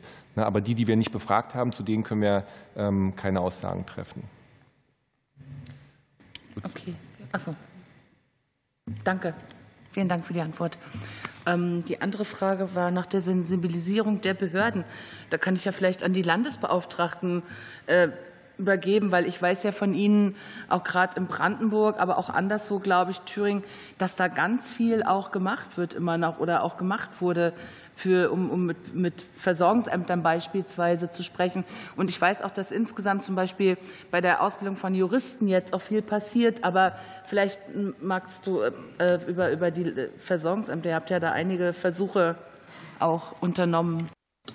Also das ist ein wesentlicher Punkt. Wir haben in Brandenburg zum Beispiel 2016 Kriterien vereinbart für äh, Gutachter, äh, wo klar ist, dass äh, es ein, eine Fachkompetenz in Traumafolgestörungen geben muss und zum anderen, dass eben DDR-Unrechtskontexte bekannt sein müssen. Also dass die Leute darauf sozusagen auch eine Hintergrundfortbildung äh, kriegen und das kennen. Das Problem ist aber, dass in der Regel nach Aktenlage entschieden wird und die Begutachtung eigentlich die Ausnahme sind. Ähm, und dann ist es immer auch noch die Frage, ob wirklich Gutachter dann eingesetzt werden, die eben diesen Kriterien entsprechen. Wir gucken da in Brandenburg sehr drauf. Ich werde dazu auch nachher noch mal was sagen. Äh, diese Sensibilisierung ist das eine, aber die gesetzliche Grundlage, über die wir hier sprechen, ist eben das andere, äh, was dann auch dagegen steht. Aber ja, wir sind alle Landesbeauftragten eigentlich beteiligt, äh, mit den Versorgungsämtern da im Gespräch zu sein. Dann der Landesbeauftragte Herr Dr. Peter Wurschi aus Thüringen. Das ist, ihr habt ja die Erfahrung ne, in diesen Dingen. Vielen Dank. Ganz kurz nur, weil Sie Thüringen angesprochen hatten. Ich kann die Richtung, die Frau Noke ansprach, nur äh, bestärken. Äh, Kommunikation hilft, also Kommunikation zwischen den Landesbeauftragten und den Ämtern, also sprich den Landesverwaltungsämtern. Letztlich ist es so, dass die äh, Mitarbeiterinnen, die Bearbeiter in den Landesverwaltungsämtern auf Grundlage der Gesetze arbeiten. Und wenn die Gesetze so formuliert sind, wie sie formuliert sind, kommen die Ergebnisse raus, die rauskommen.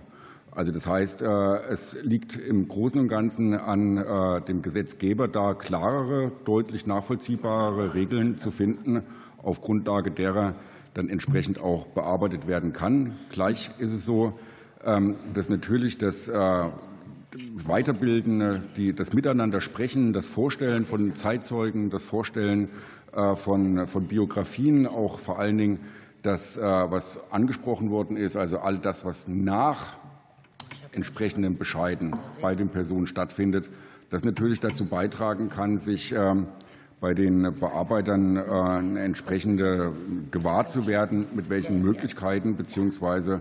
mit welchen äh, Kriterien man entsprechende Entscheidungen trifft. Aber da sind wir in den Ländern dabei, mit den entsprechenden Ämtern Weiterbildung, Sensibilisierungen in Anführungsstrichen, also sprich äh, konkrete Fallbearbeitung oder Betrachtung zu vollziehen. Aber letztlich äh, obliegt es letztlich den, den Menschen in den Ämtern auf Grundlage des Gesetzes zu entscheiden. Ja, vielen Dank. Dann würde ich jetzt äh, Herrn Blei, das ist der Landesbeauftragte zur Aufarbeitung der SED-Diktatur in Mecklenburg-Vorpommern, und vielleicht das letzte Wort erteilen, damit wir dann weiterkommen. Ja, vielen Dank.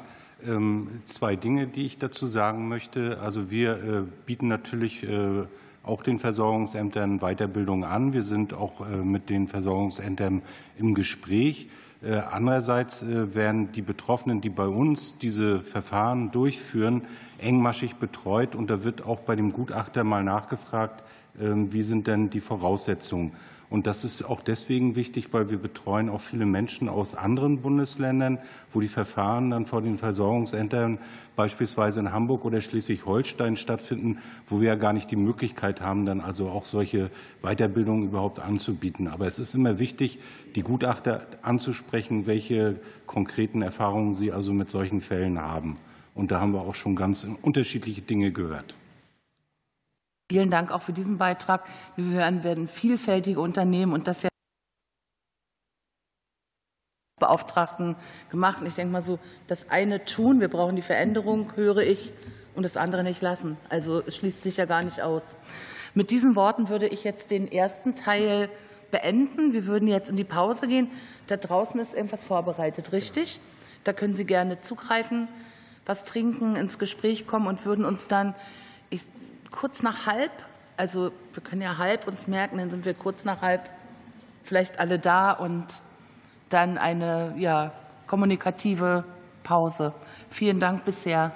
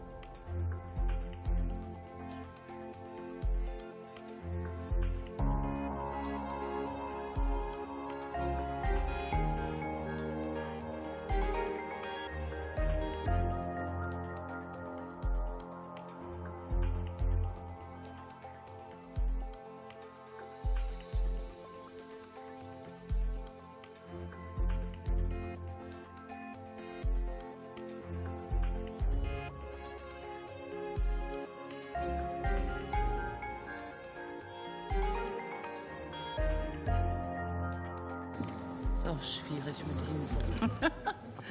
okay, ähm, vielleicht nehmen Sie alle wieder Platz. Wir sind schon etwas im Verzug, aber ich wollte nicht so streng sein und äh, wäre Ihnen aber dankbar, wenn Sie sich jetzt wieder mit Aufmerksamkeit der Veranstaltung widmen würden. Und wir machen weiter, wie angekündigt, jetzt äh, mit dem nächsten Panel. Und da beginne ich mit Herrn Staatssekretär AD, Herr Bemelmanns. Ich würde Sie kurz vorstellen, wie abgesprochen. Ihre berufliche Laufbahn begannen Sie in Sachsen. Zunächst waren Sie von 94 bis 97 Referent beim Sächsischen Staatsministerium für Soziales, Gesundheit und Familie. Danach waren Sie Europareferent bei der Sächsischen Landesvertretung beim Bund und anschließend persönlicher Referent von Thomas de Maizière, dem damaligen Leiter der Sächsischen Staatskanzlei. Von 2005 bis 2009 leiteten Sie das Büro von Lothar de Maizière, der zu dieser Zeit Chef des Bundeskanzleramts war. Anschließend waren Sie Abteilungsleiter im Bundesinnenministerium und von 2011 bis 2014 waren Sie als Staatssekretär im Bundesministerium der Verteidigung tätig. Zurzeit sind Sie Geschäftsführer der PD Berater der öffentlichen Hand GmbH und setzen sich in dieser Funktion unter anderem für einen Bürokratieabbau in Deutschland ein. Das könnte ja auch eine schöne Schnittstelle mit unseren Anliegen sein. Und äh, ja, ich sage es nochmal, im Bereich des Soldatenrechts wurde ja 2012 mit der Einsatzunfallverordnung eine revolutionäre Beweiserleichterung, die Kausalität betreffend, eingeführt. Was waren denn damals die Beweggründe für diesen drastischen Systemwechsel und welchen Problemen wollte man damit begegnen? Ja, Frau Zupke, meine Damen und Herren, äh, Abgeordnete, meine Damen und Herren, vielen Dank für die Einladung. Ich will mal ein bisschen pathetisch anfangen, was die Motive dafür gewesen sind. Wir, wir alle kennen es aus, aus Kriegsfilmen, Kameraden lässt man nicht zurück. Man nimmt sie mit. Wenn man aber zu Hause angekommen ist, ist die Frage, ob, wie sie dann behandelt werden. Man hat sie zurückgebracht und ist denn, nimmt die Verwaltung sie dann auch auf? Was ist die Folge von zurückgebracht werden? Und was in der Einsatzunfallverordnung nicht drinsteht, ist an sich das, was maßgeblich in Paragraph 7 des Soldatengesetzes drinsteht. Und da steht, ich zitiere, die die Pflicht des Soldaten. Der Soldat hat die Pflicht, der Bundesrepublik Deutschland treu zu dienen und das Recht und die Freiheit des deutschen Volkes tapfer zu verteidigen. Und damals war der Gedanke, wir hatten die ersten Toten, wir hatten das Aufkommen, starke Aufkommen und das Erkennen von PTBS als ähm, Symptom, als Krankheit, war zu sagen, dieser Pflicht, die bis zum Einsatz des Lebens geht, korreliert eine mindestens moralische und in der Folge rechtliche Verpflichtung desjenigen, der diese Pflicht einfordert, äh, alles zu unternehmen, um einen Ausgleich zu finden, wenn diese Pflicht tatsächlich zu einem Schaden geführt hat. Und ein prägendes Ereignis für mich war 2011 war ich zum ersten Mal auf der Soldatenwallfahrt in Lourdes und das ist alles ein wunderbares Ereignis.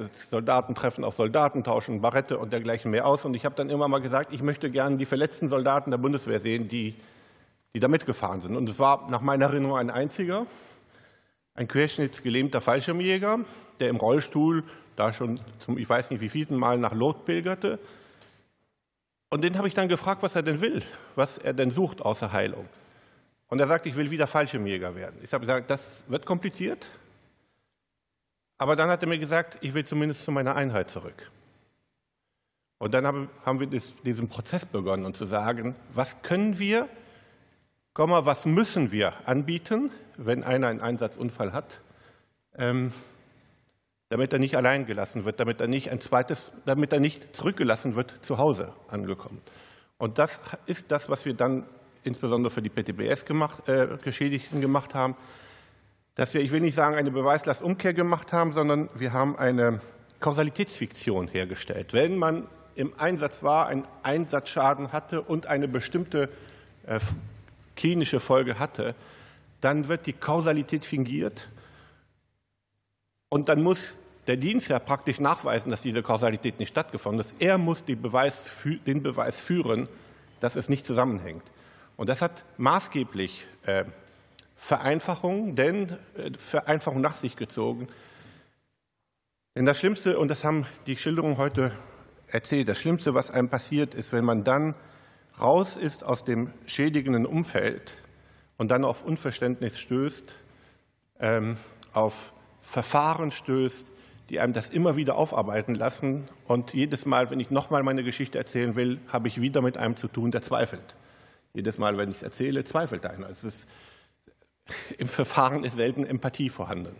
Und das war die Idee, äh, die wir da äh, umgesetzt haben in der Einsatzunfallverordnung, dass die Kausalität fingiert wird.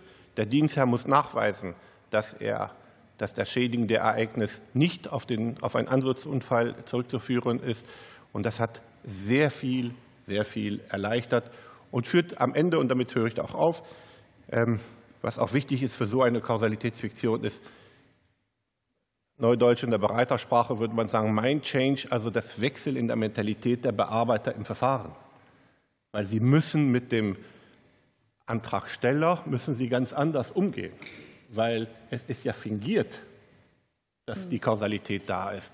Das heißt, entweder ich, ich komme ihm einfach entgegen oder ich muss sehr viel selbst aufwenden, um ihm das nachzuweisen. Und das ist emotional dann auch eine Hürde, über die Verwaltung dann zum Glück nicht mehr so oft springt. Vielen Dank, Herr Bemelmanns, für diese Schilderung. Und ich muss an unser Gespräch denken und das war ja, was Sie eben auch beschrieben haben. Sie haben ja so wunderbare Sprachbilder manchmal. Und entschuldigen, darf ich, darf ich mich daran bedienen? Sie sagten, äh, äh die Erfahrung, die die Soldaten früher gemacht hatten, bevor es diese Einsatzunfallverordnung gab, die, Leiden, die damit auch verbunden waren persönlich. Und sie hat, es war wie, als stürben sie ein zweites Mal. Oder sie haben gesagt, der Staat ist in Verpflichtung, da müssen Arme sein, die die Menschen auffangen. Und das fand ich auch schöne Sprachbilder für die Menschen, für die ich kämpfe. Wenn es auch völlig unterschiedliche Gruppen sind, aber da sind absolut Gemeinsamkeiten vorhanden, finde ich. Ähm, und haben Sie denn auch Widerstände äh, erlebt oder wie ist das gewesen? Wenn es sie nicht gab, umso besser. Aber falls doch, würde mich das interessieren. Ach so. Ich will so, so, tun, als ob wir unter uns wären. Der, wenn man in der Funktion ist, in der ich bin, sind, wenn man ein klares Ziel hat, Widerstände in der Regel überwindbar. So. Und ähm, und das, der größte Widerstand ist, dass man es vorher anders gemacht hat und sich vorher die Erklärungen zurechtgerückt hat, dass man gesagt hat, vorher verstanden hat, da machen wir ein Verfahren, das machen wir wie im SGB. Und dann gehen wir zum Versorgungsamt mit dem Fall und dann machen wir Nachweise, zwei Gutachten, drei Gutachten, vier Gutachten. Und wenn dann einer kommt und sagt, nee, wir machen es umgekehrt und ersparen wir uns das alles, dann ich will nicht sagen, bricht eine Welt zusammen für denjenigen, der vorher das Verfahren verteidigt hat, weil es ist nicht so, dass sie empathielos waren, die Kollegen, sondern die hatten sich nicht getraut oder es, die Zeit war nicht reif. Und da war die Zeit reif und ich hatte einen Minister, der, der, auf, auf, mich gehört hat und als ich ihm das gesagt habe, da sagt gut, okay, dann, dann, machen wir das so, das klingt plausibel. Er war Soldat, ich war Soldat und wir hatten da so eine, ein, ein Verhältnis dazu, was man als Soldat, wozu man sich einsetzt und ein Verhältnis dazu, dass wir die Verpflichteten waren, der Minister, der Staatssekretär, das zurückzugeben. Und vielleicht ein letztes pathetisches Beispiel. Wir, wir sind uns alle einig, wenn einer fällt, dann gibt es ein ehrendes Angedenken und vielleicht eine Witwenpension. Wenn aber ein Leben lang mit, mit einer, einer Verletzung umgehen muss, dann muss es erst recht etwas auch geben. Ja, es ist zwar wahrscheinlich, äh, wir nehmen Kosten für die Witwe und für vielleicht die, die, die, die Waisen auf. Wir, wir tragen dieses ehrende Angedenken. Aber wenn einer es überlebt, dann kann es nicht zu seinem Nachteil sein. Das, das war, was ich moralische Pflicht äh, gesehen habe und was wir in rechtlicher Form gegossen haben. Und das ist dann auch sehr gut gelaufen. Und die Bundeswehr ist ja, deshalb ist sie nicht zwingend immer vergleichbar mit anderen.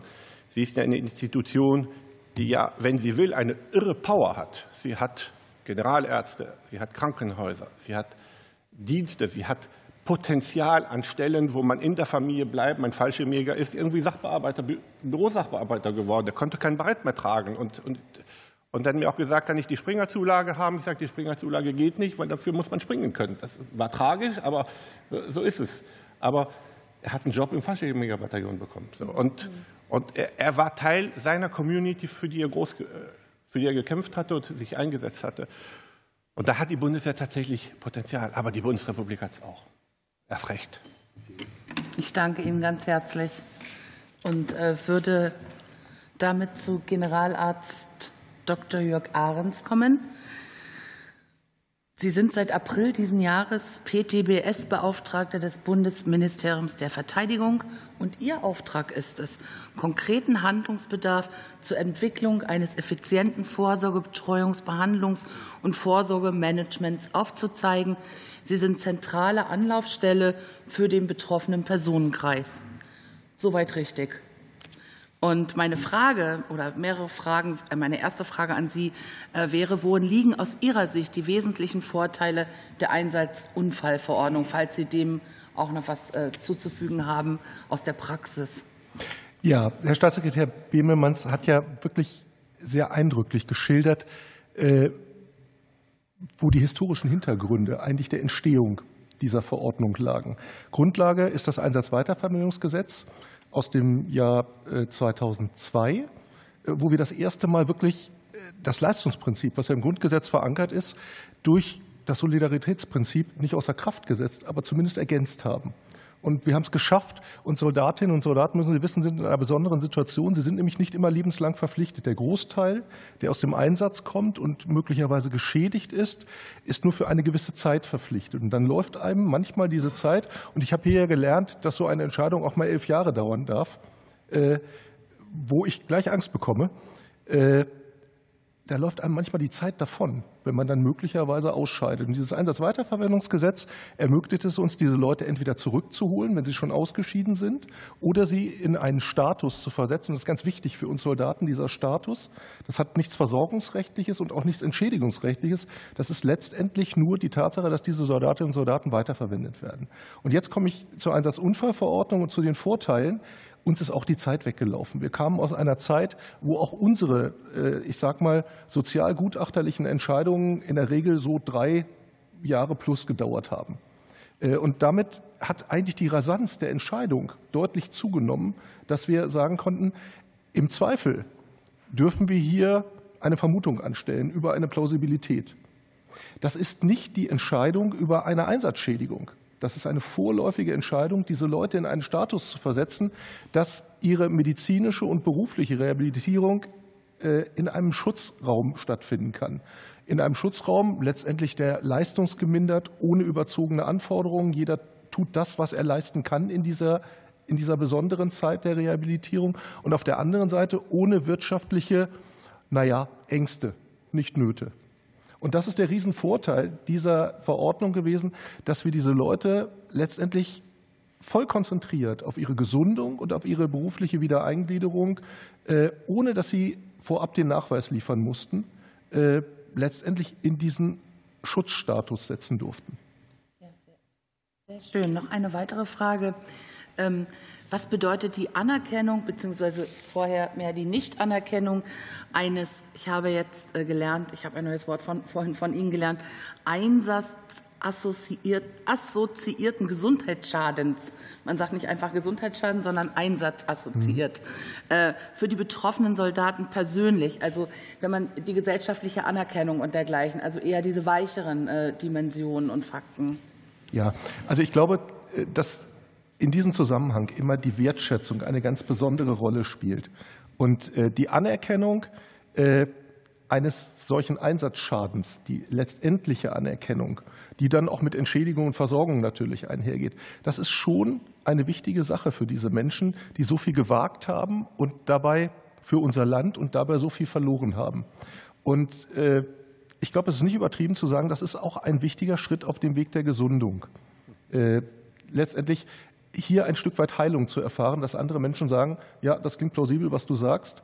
Das hat seinen Grund letztendlich in deiner Profession und wir werden eben alles tun, äh, um es dir leicht zu machen, äh, wieder teilzuhaben und das so weit wie es irgendwie geht. Ich, ich nehme daraus mit, die Anerkennung also eine einfache Anerkennung kann auch Teil einer Heilung sein, wenn sie zu spät kommt oder gar nicht. Also wenn sie zu spät kommt, kann sie manchmal auch gar nicht mehr wirklich helfen, weil es dann. Oder führt sogar zur Retraumatisierung. Ja, das meine ich. Also dieses eben. ständige, mhm. redundante, dazu verurteilt sein, all das, was man eigentlich erlitten hat, immer wieder zu erleben. Wieder in die Situation Und letzt, am, am Ende des Tages sind all, äh, all die Störungen, die hier genannt worden sind, ja eigentlich Verarbeitungsprobleme. Und wenn Sie nicht in der Lage sind, das Erlebte als, als Erinnerung wirklich abzulegen und immer wieder neu getriggert, Neudeutsch oder daran erinnert werden, äh, und sei es durch bürokratische Verfahren, die möglicherweise entbehrlich oder redundant sind, äh, dann wäre es eigentlich sehr wünschenswert, wenn wir uns hier bewegen könnten. Sehr schön, ich bedanke mich. Meine letzte Frage wäre gewesen, aber ich sage mal, hat sich die Einsatzunfallverordnung aus Ihrer Sicht bewährt? Sie wollen eine kurze Antwort, ne? Ja. Ja. ich habe jetzt ich sage ich, ja, sie hat sich offenbar bewährt, aber nein, Sie haben jetzt Ihre letzte Frage. Nein, nein, das ist eine gute Idee. genau. Ja, jetzt sind wir schon beim Wechsel aufs letzte Panel. Bin ich richtig orientiert? Okay, wir, wir bleiben jetzt so sitzen. Dann könnte ich mich doch. Nee, da kann ich Sie auch alle gut sehen. Äh, sonst bringt das zu viel Unruhe, ist richtig. Äh, wir kommen jetzt, da ist eine, jetzt, haben wir jetzt? Nein, jetzt nicht am Ende. Wir, am Ende, ja? Können Sie, merken sich Ihre Frage? Wir haben das äh, leider ein bisschen sehr streng aufgeteilt. Also Zeit für Nachfragen ist wieder nach dem letzten Panel. Dann können Sie auch zu diesem, aber natürlich auch Fragen stellen. Äh, jetzt begrüße ich äh, als erste Frau Dr. Maria Noke als Beauftragte des Landes Brandenburg zur Aufarbeitung der Folgen der kommunistischen Diktatur. Haben Sie einen guten Überblick darüber, wo die Probleme bei den Anerkennungsverfahren liegen? Meine Frage ist, oder meine erste Frage ist, wie stellt sich die Situation in Brandenburg dar? Wenn ich darf, würde ich gerne, bevor ich zu Brandenburg komme, noch mal was Rückblickendes sagen, weil ich das wichtig finde. Also ähm, die Verfahren zur Gewährung von beschädigten Versorgung sind ja in der Regel für diejenigen am wenigsten geeignet, die der Unterstützung durch die Gesellschaft aufgrund der Schwere ihres erlittenen Verfolgungsschadens am dringendsten bedürfen. Und sie benötigen für die Geltendmachung, das haben wir hier auch schon gehört, für die Geltendmachung von Ansprüchen im sozialen Entschädigungsrecht ein ausgesprochenes, robustes Grundkonstitution, um die bevorstehenden Behörden- und Gerichtsverfahren halbwegs unbeschadet zu überstehen. Viele Betroffene erleiden dabei schwere Retraumatisierung, weil sie gerade nicht über die erforderliche Resilienz verfügen, um sich angesichts dieser langen Bearbeitungszeiten, der häufigen Begutachtung und der dabei erlittenen Demütigung ausreichend schützen zu können. Und das ist eine sehr ernüchternde Feststellung, die aber nicht neu ist. Zum ersten Mal wurde sie im Bundestag 1996 diskutiert, also nur knapp fünf Jahre nach Inkraftsetzung des strafrechtlichen Rehabilitierungsgesetzes oder der, des ersten Unrechtsbereinigungsgesetzes. Damals sah der Antrag der SPD unter anderem vor, die Anerkennung von gesundheitlichen Haftfolgeschäden zu verbessern. Der SPD-Abgeordnete Hacker schlug in der Plenarsitzung vor, da die ärztliche Feststellung von Haftschäden schwierig sei, einen Vermutungstatbestand einzuführen. Bündnis 90 Die Grünen forderten wirksamere Hilfen, weil die erlittenen Traumata weit über das Ende der manifestierten Unterdrückung hinauswirkten, mitunter bis ans Lebensende der Betroffenen. Und der Abgeordnete Luther von der CDU-CSU-Fraktion stellte 1996 fest, dass es mitunter notwendig sei, zu prüfen, ob das Beschlossene auch wirksam sei ob es vielleicht Mängel enthält und ob es Regelungen gibt, die nicht so wirken, wie man sich das gedacht hat. Das ist ja oft bei Abgeordneten so, dass sie dann merken im Nachhinein, dass die Anwendung schwieriger ist. Er hat dabei auch noch auf ein Urteil des Bundessozialgerichts vom 12. Dezember 1995 verwiesen, das schon gesagt hat, dass die angewendeten Verfahren nicht funktionieren. Und seit 96 bis in die Gegenwart sehen wir, dass sich der Bundestag immer und immer wieder damit beschäftigt. Ich könnte das jetzt noch mal aufzählen, was da alles äh, gewesen ist. Ich würde äh, ich würde es jetzt einfach mal dabei belassen. Ich kann es auch schriftlich gern reingeben. Ähm, aber klar ist, das äh, ist vorhin auch schon angeklungen, dass sich die gesundheitlichen Folgen durch die Alterung natürlich zusätzlich verstärken und dass es ähm, viel schwieriger ist, sich nach so einem langen Zeitraum dann diesen belastenden Anerkennungsverfahren auszusetzen. Und damit komme ich jetzt zu der Brandenburger Situation. Also wir haben äh, in Brandenburg ähm, in den letzten Jahren Statistiken äh, angeguckt und auch unsere Erfahrungen damit zusammengebracht ähm, und können das gut belegen, wie schwierig das ist. Also wir haben zum Beispiel in den Jahren 2020 bis 2022 insgesamt 75 Anträge auf Beschädigtenversorgung nach all den gesetzlichen Grundlagen gehabt. Davon waren es 56 Erstanträge und 19 sogenannte Verschlimmerungsanträge. Im selben Zeitraum, also 75 Antragstellen, im selben Zeitraum gab es 62 Erledigungen von anhängigen Verfahren, von denen 14 zu einer Bewilligung einer Grundrente führten. Diese mussten jedoch in neun Fällen erst vor den Sozialgerichten erstritten werden. Lediglich fünf Antragstellern wurde eine Grundversorgung per Erstbescheid gewährt. Das ist eine Anerkennungsquote ohne gerichtliche Auseinandersetzung von 3,75 Prozent. Gegenüber dieser Statistik zeigt äh, unsere Sozialstudie, die wir 2020 veröffentlicht haben, ein ganz anderes Bild. 50 Prozent der Befragten bezeichneten ihren Gesundheitszustand als eher schlecht bis schlecht. Über 70 Prozent haben psychische Verfolgungsschäden beschrieben, von denen sich über die Hälfte heute noch belastet und stark belastet fühlt. 24 Prozent gaben an, durch behandelnde Fachärzte die Diagnose einer posttraumatischen Belastungsstörung erhalten zu haben. Und 50 Prozent haben mindestens acht Symptome einer chronifizierten Traumafolgestörung genannt. 30 Prozent haben weitere Störungen wie Angst- und Verbitterungsstörungen angegeben. Und 43 Prozent sagten aus, dass sie ein wohnortnahes Angebot von geschulten Therapeuten benötigen, die Kenntnisse über SED-Unrecht und dessen Folgen haben. Das ist die statistische Situation. Die Bürgerberater meiner Behörde beraten seit Jahren und begleiten ähm, Menschen in diesen Anerkennungsverfahren. Durch Widersprüche und Klagen haben wir Laufzeiten bis zu 15 Jahren. Also die elf Jahre waren da noch ähm, fast gemäßigt. Die Antragsteller mussten teilweise bis zu fünf Begutachtungen ähm, aushalten, einschließlich Glaubwürdigkeitsgutachten weil ihnen von Seiten der Behörden einfach nicht geglaubt wurde, dass es solche Zustände gegeben hat. Und das alles, um eine Anerkennung von Gesundheitsschäden nach einer rechtsstaatlich, also nach einer anerkannten rechtsstaatswidrigen Haft- und Zwangsarbeit zu bekommen.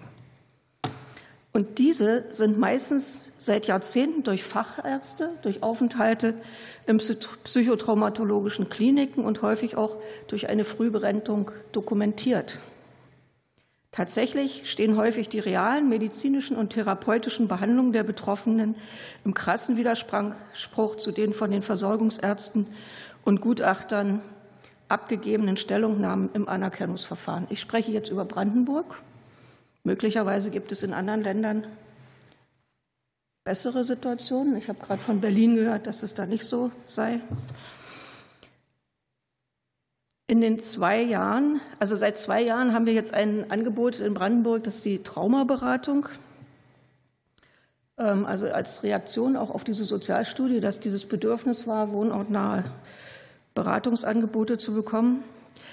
Da sind 46 Menschen, die sich in diese Beratung gegeben haben, die das angenommen haben. Und die Hälfte davon haben vorher therapeutische und oder stationäre Behandlungen gehabt wegen dieser verfolgungsbedingten Gesundheitsschäden. Aber nur zwei haben eine Anerkennung von Gesundheitsschäden durch das Versorgungsamt bekommen. Und hier sehen Sie einfach diese Diskrepanz zwischen den vorliegenden Verfolgungsschäden, die wir auch in der Beratungsarbeit immer wieder wahrnehmen, und dem, was eben in den Ämtern anerkannt wird. Ich habe vorhin schon gesagt, dass wir äh, mit dem Landesamt gemeinsam und dem Sozialministerium diese Auswahlkriterien für die Beauftragung von Gutachtern vereinbart haben, die auch seit 2016 gelten. In der Regel wird aber nur nach Aktenlage entschieden. Also wir haben in den vergangenen drei Jahren lediglich zwei Begutachtungen gehabt, wo Gutachter ähm, angefragt wurden, die diesen Kriterien entsprechen. Ähm,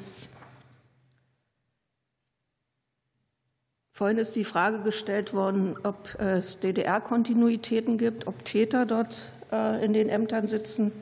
Ich würde das so nicht bezeichnen, aber natürlich hat es eine, äh, ist es eine wichtige Aufgabe, dass diese äh, Menschen, die da einen Antrag stellen, auf Menschen treffen, die sich mit den Sachverhalten auskennen, die auch die Aktenlage deuten können. Und ähm, das ist eben auch immer wieder unsere Erfahrung, dass es eben dann doch Mitarbeiter in diesen Ämtern gibt, die sich eben mit diesen Repressionsmethoden, die es in der DDR gegeben hat, nicht so auskennen, die auch die Aktenlage möglicherweise nicht so interpretieren, wie sie interpretiert werden müsste. Also vielleicht nur ein Beispiel. Wir hatten in der Beratung einen Menschen, der hat äh, in der Begutachtung darüber gesprochen, dass er Todesangst hatte über Monate vor einem Menschen, der Arafat genannt wurde und dass er noch heute unter schweren Schlafstörungen und Angstzuständen leidet, ähm, was eben ausgelöst wurde durch diese Angst vor diesem Menschen. Die Sachbearbeiter und Begutachter haben das eingeschätzt, dass das ein Mithäftling gewesen wäre. Das war aber einer der ähm, Gefängnisaufseher in Cottbus, einer der ganz wenigen, der auch dann danach äh, später in den 90er Jahren verurteilt wurde. Also so ein Sachverhalt muss man einfach kennen und muss man auch interpretieren können, wenn der Betroffene das äh, ausspricht oder wenn die Akten das hergeben. Äh, ich weiß nicht, das war jetzt so ein bisschen der Stand äh, zu Brandenburg. Ich würde gerne noch äh, über einen Lösungsvorschlag. Das wäre auch meine nächste Frage gewesen. Ah, wunderbar. Das passt ja gut. genau. Also wir haben ja 2019 in der Novellierung ähm, insbesondere auch für die ehemaligen Heimkinder einen großen Fortschritt ähm, ähm, bekommen können, erreichen können, dass eben in das Gesetz, in das bestehende Gesetz eine Formulierung eingefügt wurde, die dazu führte, dass die Gerichte sehr viel äh, selbstverständlicher und nachvollziehbarer ehemalige Heimkinder, die in Spezialkinderheimen äh, eingewiesen wurden, dort zur Umerziehung, dass die dann wirklich rehabilitiert werden. Die hätten auch vorher rehabilitiert werden können, ähm, aber es ist eben in der Regel nicht passiert. Und genau diesen Vorschlag hätten wir auch für die äh, entsprechenden gesetzlichen Grundlagen, wenn es um die äh, gesundheitliche Anerkennung geht. Also man könnte zum Beispiel in die bestehenden Paragraphen 21 ähm, vom strafrechtlichen Rehabilitierungsgesetz, Paragraph 3 Verwaltreag, also verwaltungsrechtliches Rehabilitierungsgesetz und Paragraph 4 ähm, Häftlingshilfegesetz ähm, eine Einfügung bringen, in dem eben die konkreten Bedingungen genannt werden, die vorhanden sind, um so eine Anerkennung des Anspruchs zu erreichen. Und da könnte das zum Beispiel sein, wenn jemand über jahrelange ähm, Behandlung eine klar äh, attestierte posttraumatische Belastungsstörung hat ähm, oder auch andere Gesundheitsschäden äh, sozusagen äh, ganz klar dokumentiert sind, dass man das in entsprechende gesetzliche Formulierung fasst, um da also eine Anerkennung geltend machen zu können. Und natürlich ist auch wichtig, dass es dann wirklich qualifizierte ähm, psychotraumatologisch ausgebildete Gutachter mit Kenntnissen über Menschenrechtsverletzungen in den ähm, DDR-Gefängnissen, aber eben auch durch staatliche Organe, die über die Gefängnisse hinausgehen, ähm, hat. Ja, soweit vielleicht unser Vorschlag. Das war ein wunderbares, äh, äh, es war ein guter, wirklich guter Bericht, ein wunderbares Plädoyer äh, zu einer Änderung auf äh, veränderter Gesetzeslage. Dankeschön dafür. Wir haben jetzt noch nicht die Runde zu Ende. Äh, es ist, das Panel ist noch nicht vorbei. Ich komme damit zu Herrn Professor Frommer. Ich stelle Sie zunächst einmal vor, noch mal kurz. Sie sind seit 25 Jahren als Gutachter tätig, also ein Vierteljahrhundert. Das hört sich doch gut an. Zudem sind Sie einer der Projektleiter des länderübergreifenden Verbundprojekts Gesundheitliche Langzeitfolgen von SED-Unrecht. An der Universität Magdeburg beschäftigen Sie sich unter anderem mit den spezifischen Wirkfaktoren bei den Beratungsprozessen sowie mit den psychiatrischen Begutachtungen, Begutachtungen im Rahmen der SED-Unrechtsentschädigungsverfahren. Würden Sie uns das Verbundprojekt einmal kurz in seiner Gesamtheit vorstellen? Und gut, zur Frage komme ich dann. Ja, liebe Frau Zupke, ähm, äh, wir haben ähm, ein äh, Projekt, ein Verbundprojekt, das gefördert wird vom Ostbeauftragten der Bundesregierung zu Beginn mit der 21 Wirtschaftsministerium, jetzt Bundeskanzleramt. Ähm, zunächst auf drei Jahre angelegt. Es besteht aus 12 Teilprojekten, 13 Teilprojekten. Involviert sind vier Universitäten, Rostock, Leipzig, Jena und Magdeburg. Und jedes, äh, jeder dieser Standorte verfolgt bestimmte Themengebiete, beispielsweise einer der Schwerpunkte bei meinem Kollegen Carsten Spitzer in Rostock sind Sport, äh, Doping äh, und Zersetzung. Ähm, Georg Schomerus in Leipzig beschäftigt sich mit Stigmatisierungsprozessen. Unsere drei Projekte ähm, sind einmal ähm, ein Projekt über die sogenannten Anti-D-Frauen. Das ist eine Gruppe von mehreren tausend Frauen, die Ende der 70er Jahre eine Hepatitis-verseuchte Immunprophylaxe verabreicht bekommen hat, obwohl bekannt war, dass die Charge verseucht ist, wissentlich, und was dann verschleiert wurde. Dann gab es auf, also äh, ein jahrzehntelangen Leidensprozess hinter sich haben.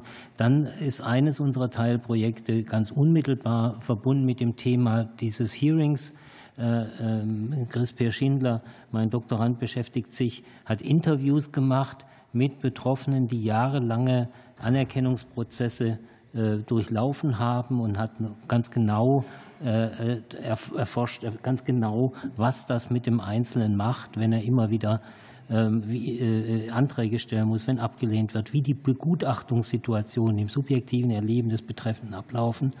Und ein drittes Projekt ist eben den Beratungsprozessen in dem Bereich gewidmet. Ja, wir haben jetzt eine Finanzierung aktuell bis Mitte nächsten Jahres ähm, äh, und, und sind, beschäftigen uns sehr mit der Frage, wie es weitergehen kann dann mit unserer Forschung. Ein Buch ist im Erscheinen, das wird in den nächsten Wochen beim Psychosozialverlag erscheinen. Kann man. Wir haben auch eine Website, wenn Sie Uni Jena ist die angegliedert, äh, Verbundprojekt äh, SED ähm, Unrechtslangzeitfolgen, da finden Sie die ganzen Infos. Erstmal vielen Dank dafür. Und jetzt komme ich äh, zu meiner Frage. Welche Erfahrungen haben Sie im Rahmen Ihrer Tätigkeit als Gutachter sowie als Projektleiter mit dem bestehenden System gemacht? Wo liegen aus Ihrer Sicht die Defizite? Welche Schlussfolgerungen ließen sich daraus ziehen? Ja, äh, danke für die Frage, Frau Zupke. Ich bin 96 berufen worden als Gründer des Lehrstuhls für psychosomatische Medizin an der äh, Medizinischen Fakultät der Uni Magdeburg und habe natürlich dadurch auch viel Behandlungserfahrung äh, gewonnen, ähm, weil wir auch stationär und teilstationär und ambulante Behandlungen auch durchgeführt haben. Aber ich habe von Anfang auch Begutachtungen übernommen für Gerichte und habe im Lauf der vielen Jahre sehr viel selber ähm, begutachtet ähm, achtet und äh, ähm, kann dazu natürlich was sagen. Ich möchte vielleicht einleitend, äh, äh, ohne jetzt Analogien zu strapazieren, um, die, um an, an diesen Begriff Einsatzfolgeschaden anknüpfen. Insofern, wir sind ja im Bundestag, ist die Frage, wenn wir uns mit der Frage beschäftigen, was ist das gesellschaftliche Interesse an diesem Thema, dann kann man doch vielleicht sagen, ähm, jetzt, wie gesagt, ohne Analogien zu strapazieren, dass die betroffene Gruppe einen Einsatzfolgeschaden erlitten hat für den Einsatz für Freiheitsrechte in einem totalitären System auf deutschem Boden, als dessen Erbe wir äh, heute hier stehen und insofern eine ganz wichtige symbolische Bedeutung haben. Wie gehen wir damit um mit den Kräften, die schließlich dann dazu geführt haben, dass die DDR zugrunde ging und wir heute den Staat haben, den wir haben. Wie gehen wir mit diesen Schäden ähm, ähm, um? Ähm, das ist, glaube ich, wirklich eine, äh, die zentrale äh, Frage, an der uns die Geschichte messen wird auch. Äh, es gibt eine ganze Reihe von Problemen. Ich bin Herrn Röpke dankbar für seine Einleitung, weil man daran ganz gut klar machen kann, viele Versorgungsamtsmitarbeiter und auch, auch Gutachter, die dann bestellt werden in den Verfahren, kennen, Sie haben es vorhin gesehen, das Typ-1-Trauma. Jemand hat einen Autounfall und hat nachher Flashbacks. Das weiß jeder, das ist Allgemeinwissen. Ähm, es geht aber bei dieser Gruppe nicht um Typ-1-Traumata, sondern es geht um Typ-2-Traumata, eben anhaltende Langzeiterfahrungen, man-made Disaster mit Erniedrigung, Entwürdigung. Und die Folgen sind ganz andere. Das unterscheidet sich doch sehr, sehr stark. Während bei den Akuttraumatisierungen mit den Flashbacks, da geht es um sogenannte dissoziative Phänomene. Man wird überrollt, plötzlich kommt das Ganze nochmal hoch. Während bei, wenn man mehrere Jahre in Haft saß, äh, gequält wurde, wie wir es vorhin gehört haben, dann leidet sozusagen das Verhältnis, das ich zur Welt habe. Man wird misstrauisch. Man äh, verliert sozusagen das Urvertrauen in die Welt. Man glaubt nicht mehr, dass die Dinge gut sich wenden. Man, man, die Angehörigen geben einem das Feedback, Mensch, du bist mit dir, du, du, warum bist du immer so misstrauisch? Warum, warum traust du niemandem? Man hat Angst vor Behörden, man hat Angst vor Ärzten, man, man, äh, also sozusagen, es gibt einen Knick in, in, der, in, in, in der eigenen Persönlichkeit und das ist was ganz anderes als Typ-1-Trauma äh, nach Autounfall. Und das wissen die Sozial-, äh, die Verwaltungs- die Versorgungsärzte nicht und das wissen auch manche Gutachter nicht. Es gibt spezifische Schwierigkeiten in der Kommunikation auch unter den Betroffenen. Und wenn man Spezialist ist, weiß man das. Es gibt zum Beispiel ähm, Vermeidungsverhalten im Erzählen. Der Gutachter will, jetzt erzählen Sie mal ganz genau, wie war das, als Sie da äh, verprügelt wurden. Und dann äh, setzt das beim Betroffenen auf. Der sagt, ja, dann kamen die da rein. Ja, und was haben die dann gemacht? Naja, dann war es halt vorbei. So, so, ging es dann da immer. Also, ja, und das wird dann negativ ausgelegt. Er hat nicht genau geschildert, was passiert. Er war diese Auslassung. Das wird negativ dann ausgelegt. Oder eben äh, äh, ein ganz lakonischer äh, Erzählstil. Jemand erzählt von den schlimmsten Dingen, die wie ihm widerfahren sind, als sei es irgendwie, als sei er mit der Straßenbahn durch die Stadt gefahren, ohne jede emotionale Beteiligung. Das ist auch Traumafolge, dieses sozusagen Abspalten. Man redet über sich selbst nur noch wie über einen Dritten und nicht mehr mit emotionaler Beteiligung. Da sagt der Gutachter, es war keine emotionale Beteiligung da, also kann es auch nicht so schlimm äh, gewesen sein. Oder auch Reinszenierungen von Täter-Opfer-Dynamik. Ich erinnere einen zu begutachtenden, äh, den hatte ich einbestellt. Es war wirklich strammer äh, Wintermonat und eben meine Sekretärin meldete sich am Tag vorher Mittag, sagte, der steht hier im Sekretariat, der möchte jetzt begutachtet werden. Wir haben gesagt, morgen ist der Termin. Er sagt, er ist jetzt schon gekommen, er kann schon seit zwei Wochen nicht schlafen mehr nachts, er ist so aufgeregt. Und wenn äh, ich das jetzt nicht mache, dann wird er sich vorne auf die Parkbank legen und auch die Nacht über dort nicht weggehen, äh, bis, bis er dann morgen dran ist bei der Kälte. Also ich fühlte mich so mit dem Rücken zur Wand und wir haben dann Gott sei Dank durch Zufall äh, einen, einen Pfarrer einer benachbarten Gemeinde hatte eine Möglichkeit, ihm eine Übernachtung anzubieten und dann kam er am nächsten Tag. Also ich war sofort als Gutachter wie auf der Anklagebank fühlte ich mich und das Darauf reagieren dann natürlich auch wieder Gutachter sehr empfindlich. Also es fehlt das Fachwissen über äh, Typ-2-Traumatisierungs-Langzeitfolgen bei Gutachtern in Versorgungsämtern.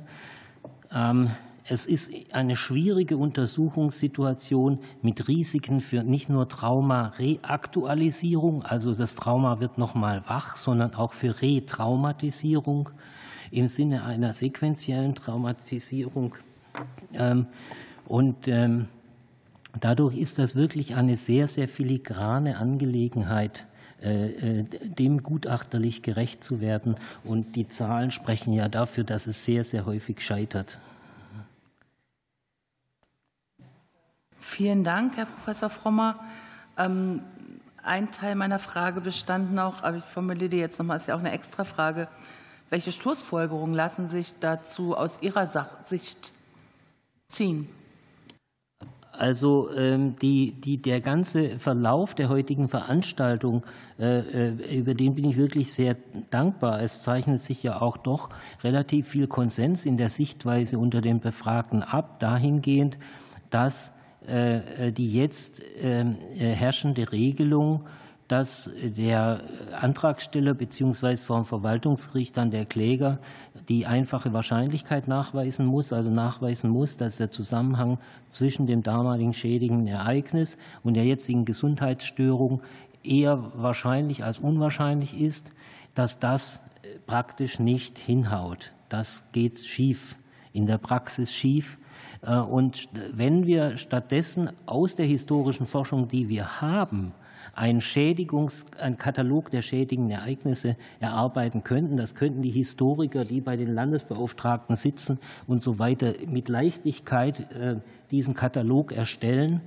Ähm, äh, und wenn wir auf der anderen Seite einen Katalog erstellen von Gesundheitsschädigungen, der über natürlich nicht sich begrenzt auf die akute PTSD, sondern weiter komplexe PTSD mit einschließt, die ganzen Krankheiten, die Professor Röpke uns da gezeigt hat, also Angsterkrankungen mit einschließt, depressive Störungen mit einschließt. Und wenn wir für beide und dann sozusagen die, die Zusammenhangsunterstellung hätten als, als Gesetzeslage, das wäre ein riesiger Schritt äh, nach vorne. Und dann müssten wir uns als Gesellschaft nicht mehr schämen gegenüber den Betroffenen. Herr Professor Frommer, das war auch ein sehr schönes äh, äh, Plädoyer für eine, wenn ich es richtig verstehe, bundesgesetzliche Lösung auf ja. Bundesebene. Genau. Dann komme ich jetzt äh, zur letzten Teilnehmerin äh, des letzten Panels, Frau Carla Obmann. Also Vorstellung ist bei Ihnen gar nicht so ganz einfach. Sie selbst waren damals äh, in der DDR im Frauenzuchthaus Hoheneck inhaftiert und repräsentieren heute als stellvertretende Vorsitzende der Union der Opferverbände kommunistischer Gewaltherrschaft die Opferverbände. Und sie sind stellvertretende Vorsitzende des Forums für politisch verfolgte und inhaftierte Frauen in der SBZ-SED-Diktatur. Zudem sind sie stellvertretende Vorsitzende der Stiftung für ehemalige politische Häftlinge in Bonn. Und last but not least sind sie ehrenamtliche Richterin am Berliner Sozialgericht im Bereich des sozialen Entschädigungsrechts.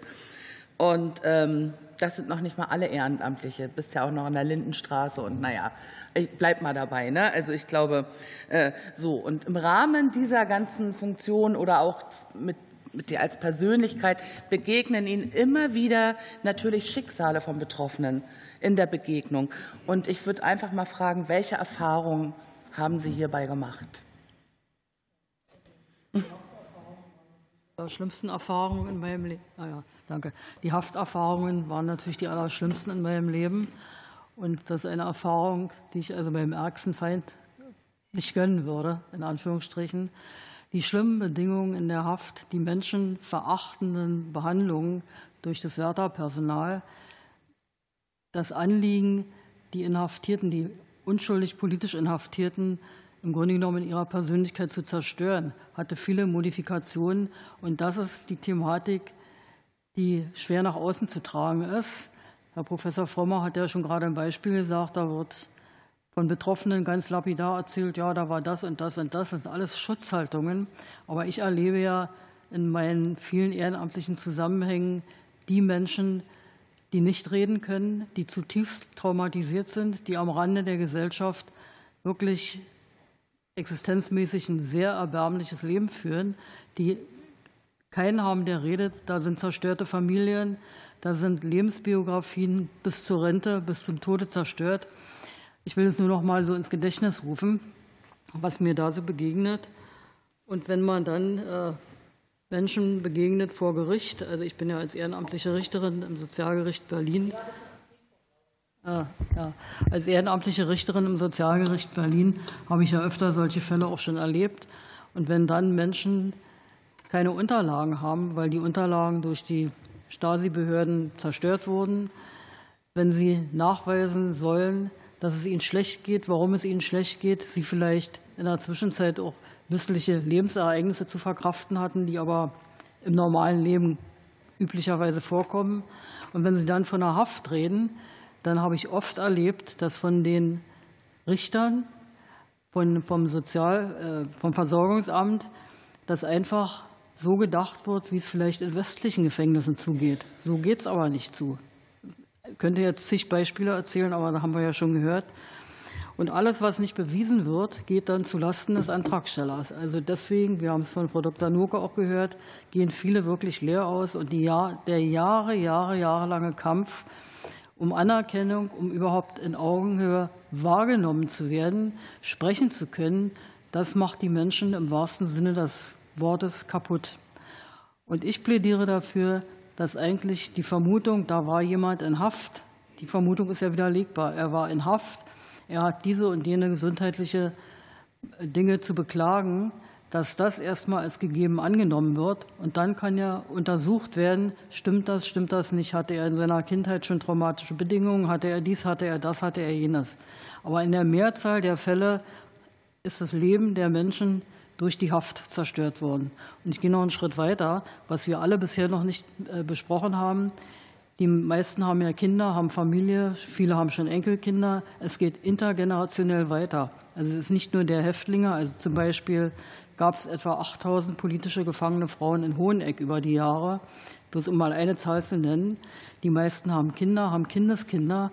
Und wenn dann einer Frau, die einen Antrag auf gesundheitliche Beschädigung gestellt hat, unterstellt wird, sie hat gelogen, sie übertreibt ja und es kann ja alles gar nicht wahr sein, wenn dann die Kinder vielleicht später mal sowas in den Akten lesen, was haben die für eine Vorstellung von Vater, von Mutter? Und die Kinder sind indirekt Mitbetroffene, auch sogar die Kindeskinder. Da gibt es mittlerweile Untersuchungen drüber, das weiß man.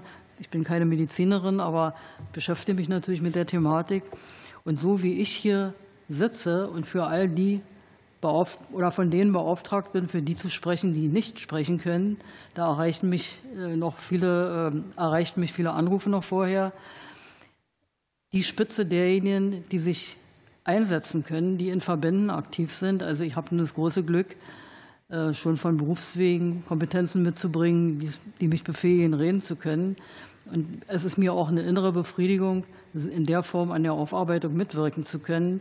Und die Union der Opfer kommunistischer Gewaltherrschaft vereint etwa 40 Verbände. Da sind zig Mitglieder, will ich jetzt gar keine Zahlen nennen.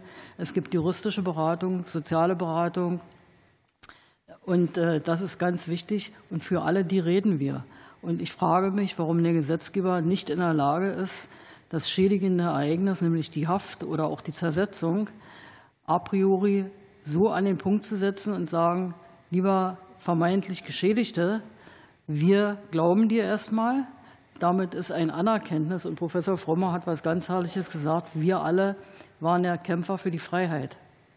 Da hat, keiner, keiner sich ins Gefängnis gesetzt, freiwillig, um äh, den westlichen Wohlstand zu genießen, um mal äh, Worte eines Stasi-Vernehmers äh, zu wiederholen. Und diese Dinge sollten von der Gesellschaft gewürdigt werden. Und man muss Kinder und Kindeskinder im Blick haben. Vielen Dank. Erstmal kurz, erstmal vielen Dank, liebe Carla. Das war auch nochmal eigentlich ein wunderbares Schlusswort, auch wenn wir noch nicht am Ende sind. Und ich fand auch vorhin schon von Professor Frommer diese Anlehnung an die Kämpfer, an die, ne, was haben die Menschen für die Gesellschaft getan? Denn das ist auch etwas, was uns verbindet, finde ich. Und außerdem auch nochmal vielen tausend Dank an dein Engagement als ehrenamtliche, ehrenamtliches Opfer, Opfer, also hier und da und überall. Und es ist unschätzbar, also was du alles äh, hier leistest im Bereich der Aufarbeitung. Und, äh, und dass wir jetzt heute hier alle zusammen sind, ist natürlich auch ganz wunderbar. Aber zum Schluss, es war leider noch nicht alles. Ich habe dann noch mehr zu sagen. Aber vorher würde ich noch mal innerhalb des Panels Herrn Dr. Professor Frommer zu Worte kommen lassen. Eine ganz kurze Anmerkung nur. Ihre Sozialstudie, Frau Noke, die, die wirklich sehr lesenswert ist, ähm, wenn man die genau liest, da gibt es auch einen Teil der Untersuchung, der die politische Einstellung bei ehemals Verfolgten untersucht hat und feststellt, dass die Demokratiebindung höher ist als in der Normalbevölkerung. Vielen Dank auch nochmal dafür. Ich, ich würde jetzt in die äh, offene Fragerunde kommen und ähm, für, ja, mal gucken, einige Minuten. Ich würde jetzt mal mit denen anfangen, die noch nicht zu Wort gekommen sind. Hugo Dietrich sehe ich da hinten, Vorsitzender der VOS, Vereinigung Opfer des Stalinismus in Deutschland. Sprech laut genug, mein Lieber. Wir sind ja 1950 gegründet worden, existieren heute und wir sind flächendeckend in Deutschland nach wie vor vertreten. Wir haben sehr, sehr viele Fälle gehabt. Das ist eine lange Zeit, 73 Jahre bis heute. Meine. Ich habe es erlebt in Hamburg nee, Anfang oder Ende der 90er, Anfang der 2000er Jahre vom Sozialgericht. Da wurde ein Gutachten von 1961 rausgezogen noch. Leute also, die damals nach 50 sowas in die Besten kamen. Wir hatten haben heute darüber diskutiert, die Landesbeauftragten, wie es in den neuen Bundesländern ist. Aber wie ist das in den alten Bundesländern mit den Versorgungsämtern? Da gibt es keine Landesbeauftragten, die irgendwas unternehmen können. Aber da gibt es genauso die Geschädigten. Man könnte sagen, eine halbe halbe ungefähr. Und dort muss ja auch irgendwo ein Ansatz gefunden werden. Und da gab es einen gleichnamigen äh, Frau Noke, namens Günther Noke mal. Ich glaube, das ist der Ehemann.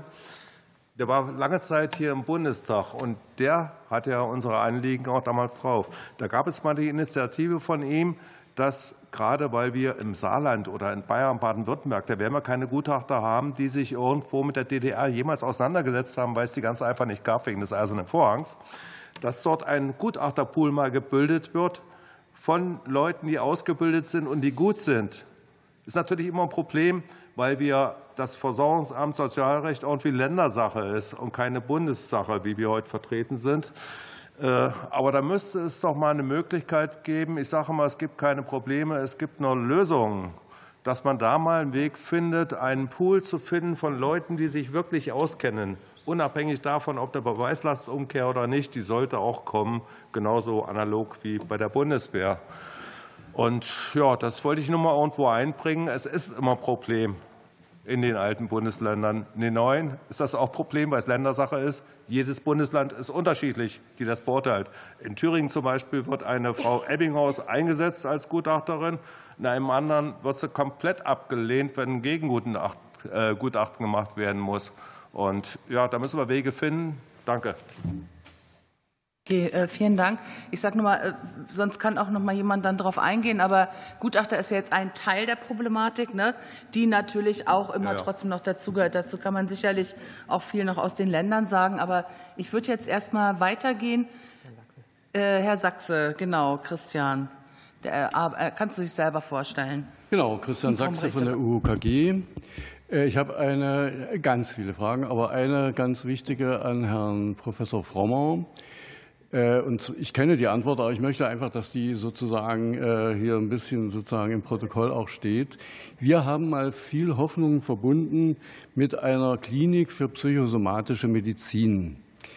Äh, können Sie über den, die für DDR-Opfer vorwiegend gedacht ist oder war, können Sie über den Fortgang zwei oder drei Sätze bitte sagen? Jetzt gleich? Ja. Ähm, also ähm, es ist so, dass, dass im Versorgungssystem, egal ob Sie jetzt zum Versorgungsamt gehen oder auch in der Gerichtsbarkeit und auch im klinischen Feld, ähm, sind, ist die Problematik eine Rarität.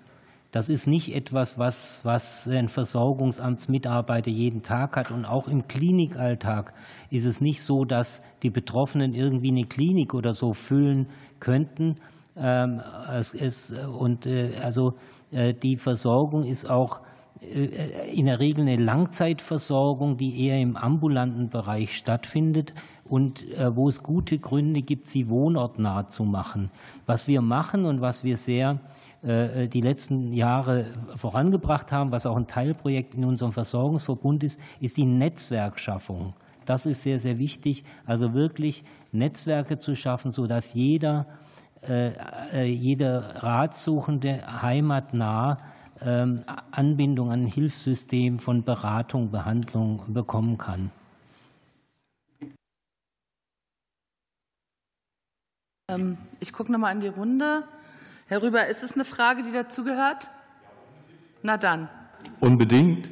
Und ich bin sehr dankbar auch für den kleinen Aufschub. Dadurch konnte ich wirklich auch alle äh, sehr ergreifenden Fachbeiträge noch mitbekommen. Und es ist so, ähm, ich habe sehr starke politische, familiäre und auch ärztliche Unterstützung, damit ich diesen Einladungstermin heute wahrnehmen kann. Ich bin 57 und ein äh, tätiger Berufstätiger, Familienvater und äh, bis heute Ostbiografieinhaber und Mitgestalter. Und an den Militärarzt möchte ich sagen, ähm, dass ich sehr großen Respekt habe ähm, vor seinen Soldaten, die auch ihren Dienst im Aufbau und der Schutz der Demokratie zum Beispiel in Afghanistan tun. Und vielleicht äh, wirkt äh, dieser Respekt oder dieser Dank besonders von jemandem, der in der DDR den Wehrdienst total verweigert hat. Und nicht jede Totalverweigerung endete durch äh, chemische oder physikalische Zersetzung oder durch Ausbürgerung oder gar Verkauf von Gefangenen, sondern wurde mitunter auch jahrelang mit Repressalien in der DDR fortgesetzt, wenn man sich zum Beispiel nicht ausbürgern lassen wollte, auch nicht als Angebot zur Güte sozusagen, um äh, öffentliche Opfer oder irgendwie äh, solche Demonstrationen zu verhindern. Ich habe mein, die Reste meiner Stasi-Akte zum Beispiel gesehen, die mein Anwalt, der für Ausbürgerungen zuständig war, noch gesäubert hat, bevor er enttarnt wurde. Beschämt. Ähnlich wie meine Kaderakte, drei Blätter, die aus Kreisstellen noch nachgereicht wurden nach Aktenrestaurierung. Und ich bin, man musste sich in der DDR, in der Schule, äh, auch als Hochbegabter zum Beispiel, äh, der nicht in der FDJ war, seit frühester Jugend in einer vollkommen durchmilitarisierten Gesellschaft als Junge jederzeit zum Thema Militärperspektive äußern und festlegen, was schon komplett illegal ist. Ich bin mit 17 Jahren zu Beginn meiner Lehre, die ich machen durfte, weil mir das Abitur verweigert Herr Römer, wurde. ich unterbreche Sie ungern. Ja, äh, wurde mir. Es, äh, es, äh, nee, warten Sie mal, bitte hören Sie mir erst mal zu. Es ist, Sie kommen jetzt in ein anderes Thema und ich würde nee, gerne diese Themen hier. Das ist genau unser Thema. Abbinden. Nein, es ist nicht genau unser Thema. Äh, und wir haben es verstanden. Also, ja, ich will das damit, ist sehr ehrenwert und es ist auch schön, dass Sie sich durchgerungen haben gut, zu kommen. Ein Aber Satz. wir kommen jetzt auf andere Themen, nee, die auch Satz. eine Veranstaltung wert sind. Okay. Aber heute ist es sie nicht. Okay. Ja? Ein Satz, und es ist natürlich schon das Thema, aber es gibt eine Erwerbsbiografie eines Bundeswehrsoldaten und für Repressalien in der DDR, auch von Seiten des Staates, gerade mit gesäuberten Akten, bekommen Sie keine Quittung für Repressalien und Aufenthaltsort in der Tiefgarage einer Stasi. Das kann ich Ihnen sagen. Das Dienstrecht der Bundesrepublik Deutschland ermöglicht Soldaten, die diesen Dienst getan haben, äh, ohne politische Güte, sondern auf dem militärischen und medizinischen Dienstweg solche Sachen zu regeln. Okay, dann vielen Dank trotzdem. Nee, ich bin ja. Ja, okay. So, dann, ach so, na, Herr Mutterlose, aber nur weil Sie es sind. Aber dann ist Schluss. Ja. Bisher habe ich keine Finger weiter gesehen. Ja, das ist lieb von Ihnen, Frau Zupke, dass Sie mich noch mit reinnehmen. Ich bin von der IGOKD, einem neuen Dachverband. Wir sitzen hauptsächlich in Westdeutschland, also in den alten Bundesländern.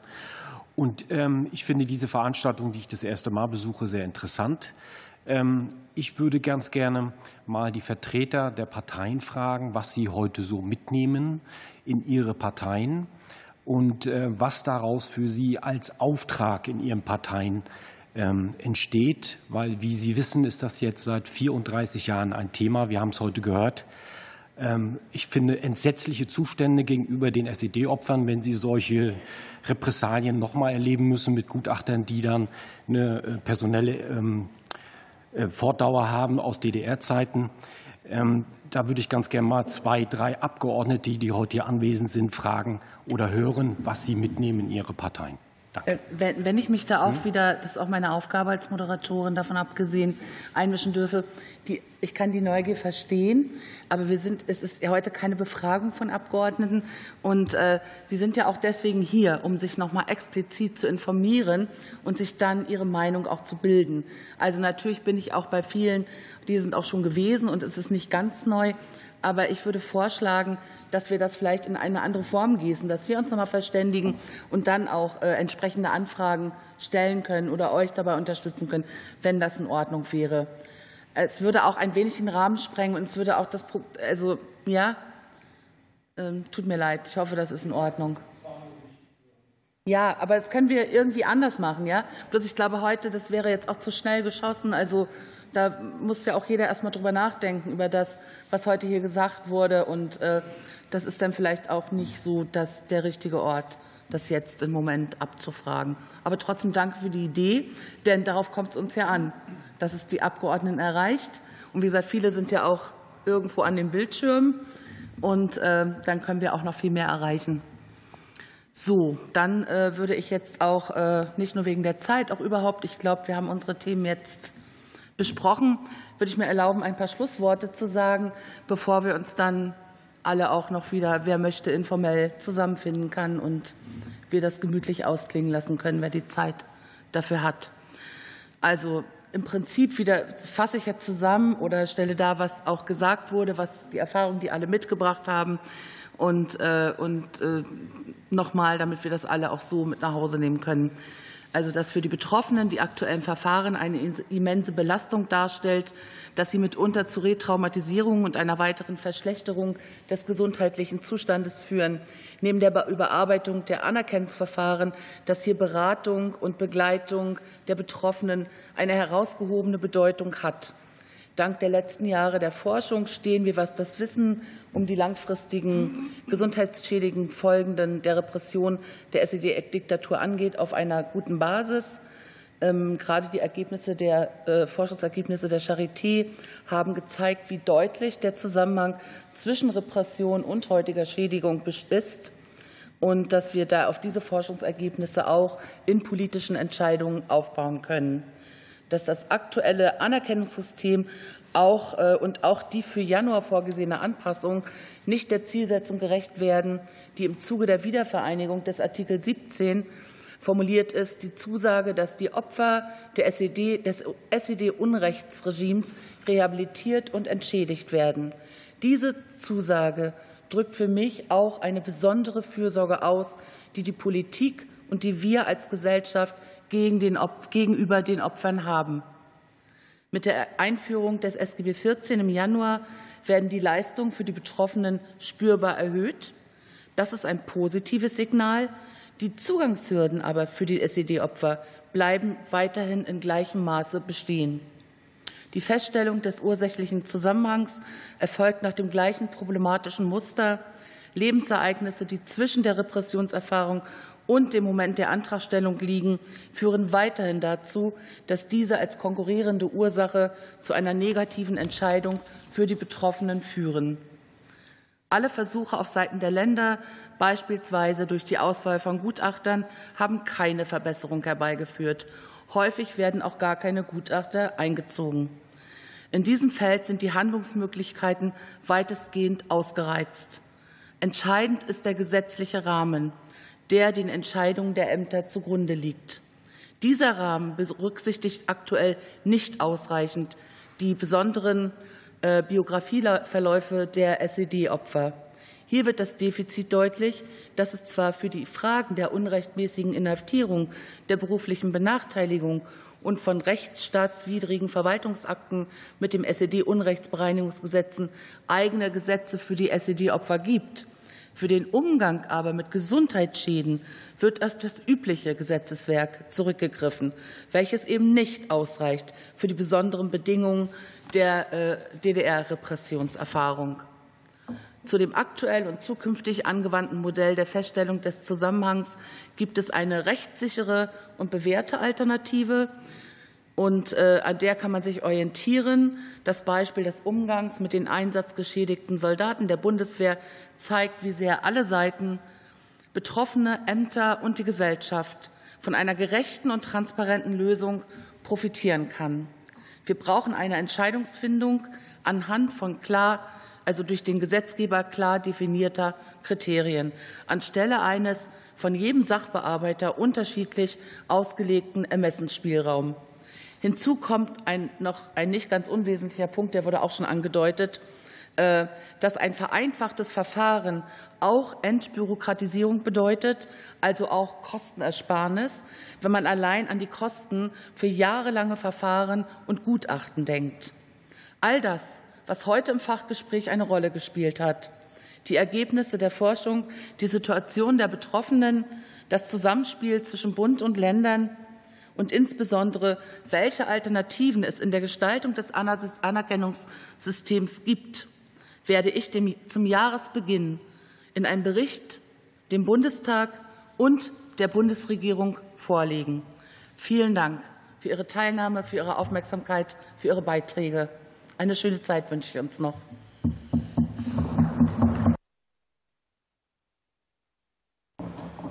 Wir sind im Übrigen nicht die Opfer, wir sind die Sieger über die Diktatur. Siegerprämie.